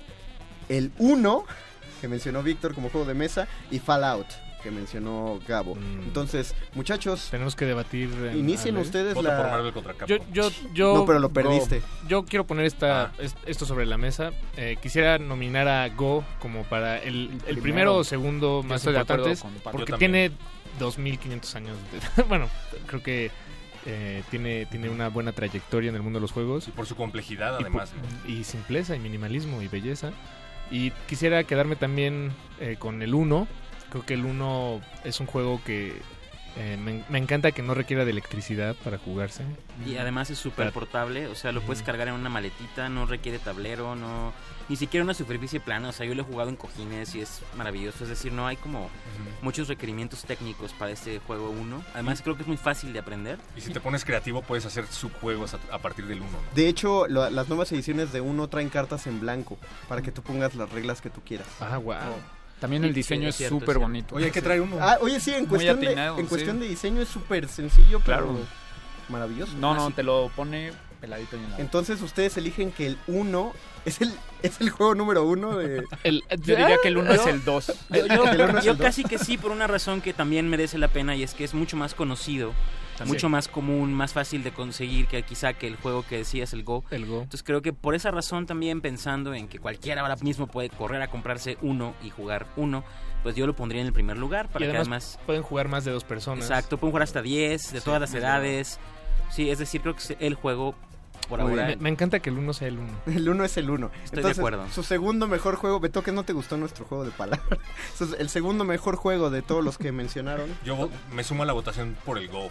El Go. Sí, El creo Go. que le demos el derecho de antigüedad respeto, al sí. juego. Sí, Creo que no todos lo mayores. conocen, de hecho, pero No, Yo no lo conozco, yo no lo conozco. Pero está bueno irnos a, a buscar, las, eh, buscar las reglas porque aparte al ser tan sencillo pueden fabricarlo, ¿no? Pueden conseguirse un montón de corcholatas. Es Y- minimalista, pero sí no es sencillo ¿eh? de aprender a jugar. No, no, no. Sí, no, no, no es tan sencillo. Hay uno, una versión más sencilla que la verdad no sé de dónde viene, pero yo tengo uno en casa, se llama Pente, y es una Pente. variación del Go, eh, en la que pueden participar hasta cuatro jugadores, de hecho. Y la, la versión que yo tengo de este juego es, es de viene de, los, de la década de los 80, me lo dieron mis papás, y abajo dice el juego de los 80. Ah. Y en español y todo, está increíble. Bueno, si les interesa el Go, pero no saben, acérquense al Pente. Dejemos el do- Antes de escoger el 3, vamos a leer los comentarios que ha dejado la audiencia. Muchas gracias, han sido muchos comentarios. Dice Alejandro Rodríguez. Ah, pues ya lo mencionamos que dijo el GTA. Eh, dijo. Ah, pues a Ignacio le gustan las rolas que hemos puesto. Esto es otra vez Cowboy Bebop que vamos a poner mientras no nos aburra. Eh, Jorge Campuzano dice: Fallout es de las mejores sagas post-apocalípticas. Ya no te puedo dar más logros, Bien. Gabo. Bien. Carlos Angulo Cabrera dice, para quienes no tuvimos consola, lo mejor fue el King of Fighters en las máquinas. Un logro para, Claro. para Eduardo Nájera que lo dijo por, por este teléfono. Dice Miquel Méndez, el solitario y el buscaminas y el pinball para PC. ¿Cómo se nos fue? Claro, ¿Cómo se nos fue? El, el Buscaminas, que es imposible de jugar, el maldito No, es Buscaminas. genial. A yo, lo, me yo lo iba a mencionar cuando me quitaste una vida, fíjate. Pero es que eso es lo que se te ocurre, o sea, ¿cómo puede ser? Aparte Jorge Campuzano dijo otro fabuloso para PC, Age of Empires. El Claro, 2. el Age of The Empires. Age of Kings. ¿cómo- cómo se No, y- que, la edición HD que ha salido, que, que ya tiene expansiones de la era de los Rajás y los reinos africanos, ya puedes escoger entre 30 civilizaciones, es una monstruosidad maravillosa. Charlie Fox dice, ah bueno, pues nos recuerda el juego de Pepsi Man. Jorge Campuzano te da tu logro porque dice que aparezca el amigo de todos los niños, te hace mención, bien. te ganas tu logro con tu poder amigo de todos los niños. Alejandro Cas- Rodríguez Castillo te vuelve a mencionar. Si, me- si te mencionan otra vez vas a tener otro logro más. Y va a tener todos los logros también. Héctor C. Funkelin le encantó el Marvel contra Capcom. Dice cuando Uh. Capcom rifaba y marcaba tendencia, ahora pura pifia. Tienes un logro, perro muchacho, por tener respuesta de la audiencia. Ahora se está Eh, rifando más. Jorge eh, Campuzano dice que con qué hashtag tuitea, arroba R modulada, hermano. Si quieres poner un hashtag, pon hashtag frikis, hashtag vírgenes, si quieres. Frida Rebontulet, amiga de primer movimiento, dice que ya hicimos que ella dejara de editar y se fuera a jugar Fallout mientras muy nos bien. escucha. Bien Eso debe hecho, ser un megalogro, eso debe ser ya no un puedo darle megalogro. más logros, ya tiene. Igual voy a tirar un llena. dado. Un fabuloso 7. Oigan, un día hay que invitar a Frida. Vamos a invitar a mucha gente aquí. Eh, Jorge Campuzano votó también por Go, por Uno, y él vota por Resident Evil. Estoy de el con, tercer con ese tercer juego. lugar. Creo que lo merece, lo, lo ha Aparte, ganado. Resident Evil se ha logrado mantener, o sea, ¿no? Como que ha avanzado. Bueno, Digo, ha yo creo que a partir unos- del 4 Sí, ya cambió la pero forma de jugar, pero efectivamente, o sea, Entretenidos, definitivamente. claro, son para pasar un buen rato y funcionan bien, Y van a hacer un relanzamiento audiovisual que no va a tener nada que ver con las películas de Mila Jovovich. Lo cual es maravilloso. Sí. La, la primera, la primera me gustó, pero no la he vuelto a ver y la vi cuando tenía 13 años, entonces Uf. tenemos que tenemos que redondear. Pero, entonces el número 3 ¿cuál es? Resident Evil. Yo creo que Resident Evil, Sí, mejor yo opinión. Ni Resident Evil. ni Tibia, ni Fallout. Pues, o sea, mi- mi Mm. opinión sí se inclina hacia Fallout, definitivamente, pero... Paco. Em, me encanta Fallout. eh, no conozco Tibia, creo. Pero, y Resident Evil, creo que eh, al igual que con Go, eh, merece el tercer lugar eh, por, por la trayectoria que, que- que tiene, la historia, eh, la- las horas, los días, los años de entretenimiento que le ha dado a la humanidad. Sí, sobre todo el 2, por ejemplo, es un juego muy completo con sus escenarios, con sus variaciones. Es un juego realmente que te puede llevar un buen rato jugándolo. ¿Algo que agregar, perro? Eh, me gusta la idea de que haya una opción en los tres primeros lugares siniestra y gore. Así es Muy que bien. adelante. Ah, y además, eh, justo estaba platicando con alguien que por primera vez está viendo la séptima temporada de The Walking Dead cuando asesinan a Glenn. Entonces viene completamente a caso. Wow, no puedo creerlo. No, ya. Oye, tiene dos años. No, no, está... Ya no es un spoiler. No, no puedo- wow. Rafael Wow. Ríos, con que él dice, ¿no se acuerdan de Taxi Driver para PlayStation? Sí, sí, Héctor claro. Sifón, que dice por ahí leí que el ajedrez Buenísimo, es sí. una batalla representada y el Go es el control total del territorio en una guerra. ¡Wow! Iván Rodríguez, si hablamos, Carl von Clausewitz. si habla hablamos de. Fallout, tenemos que hablar de Skyrim. Perdí la vida en ese juego. JL García de juegos de mesa. Bethesda. Yo voy con Monopoly, Serpientes y Escaleras y la lotería. Lotería no tanto, pero Serpientes y Escaleras, que la paso muy chido. Eh, no entiendo de qué está hablando ahorita Rodrigo, ahorita voy a regresar. Pero en tercer lugar ponemos Resident Evil. Tercer dato friki de la noche. Cuando los desarrolladores estaban fabricando el Resident Evil, me parece que el 4, eh, empezaron a meterle magia. Pero resulta que cuando le metieron asuntos de magia y otro tipo de demonios al desarrollador, le pareció que se alejaba muchísimo de qué trataba originalmente Resident Evil. Pero ya iba muy avanzado el juego, entonces no podía simplemente reprogramarlo. Así que tomó una de las decisiones más sabias en la historia de los videojuegos, que fue cambiarle el nombre. Y de ahí surgió Devil May Cry. Que es, y originalmente iba a ser un Resident Evil y se convirtió en Devil May Cry. Ahí tiene el tercer dato friki de la noche. Eh, ¿Cuántos logros tuviste, Paquito de Pablo? Cuatro. Perro muchacho. No tengo idea, no tengo dónde apuntar. Eh, Gabo. Eh, cinco. Eh, Víctor. Tres logros. Gabo se lleva la noche, es el jugador más valioso de esta noche. Muy bien, Gabo. Todos se llevan... eh, Perro se lleva 500 puntos de experiencia, Gabo se lleva 1500 puntos de experiencia, Paquito y Víctor se llevan 1000 puntos de experiencia. Cuando lleguen a 3000 suben de nivel y ganan más aptitudes. Esto ha sido el Calabozo de los Vírgenes. Muchas gracias a todos los que nos escucharon. Gracias Andrés Ramírez en operación técnica, gracias Betoques en la producción, gracias Mauricio Ordoña allá afuera en la producción. A ver si alcanzamos a oír un fragmentito de la rola que se va a quedar. Muchas gracias Paco de Pablo. Muchas gracias a todos. Qué buen soundtrack. Gracias perro muchacho. Gracias, Mago Conde. Gracias Gabo Pérez. A ti. Gracias Adrián García. Muy buenas noches. Se despide el mago conde, el amo del calabozo. Nos escuchamos el próximo martes a las 10. ¿Qué ocurrirá con las queridas voces de nuestros locutores aventureros? Averígüenlo en la próxima emisión de El Calabozo de los Vírgenes. El Calabozo de los Vírgenes.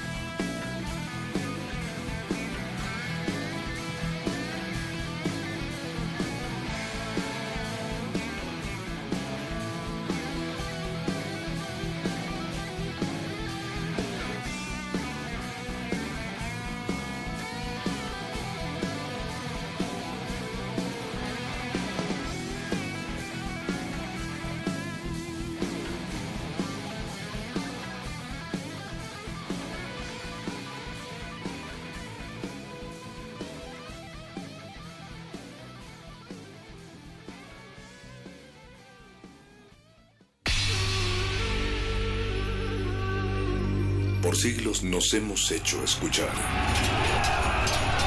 Nacimos como parte de esa inmensa mayoría. Hablar, Escuchar. debatir, proponer, cuestionar. Está en nuestra naturaleza. Seamos de conciencia de nuestro pueblo. Usamos el sonido porque atraviesa obstáculos. Muros, fronteras. Nosotros somos la resistencia.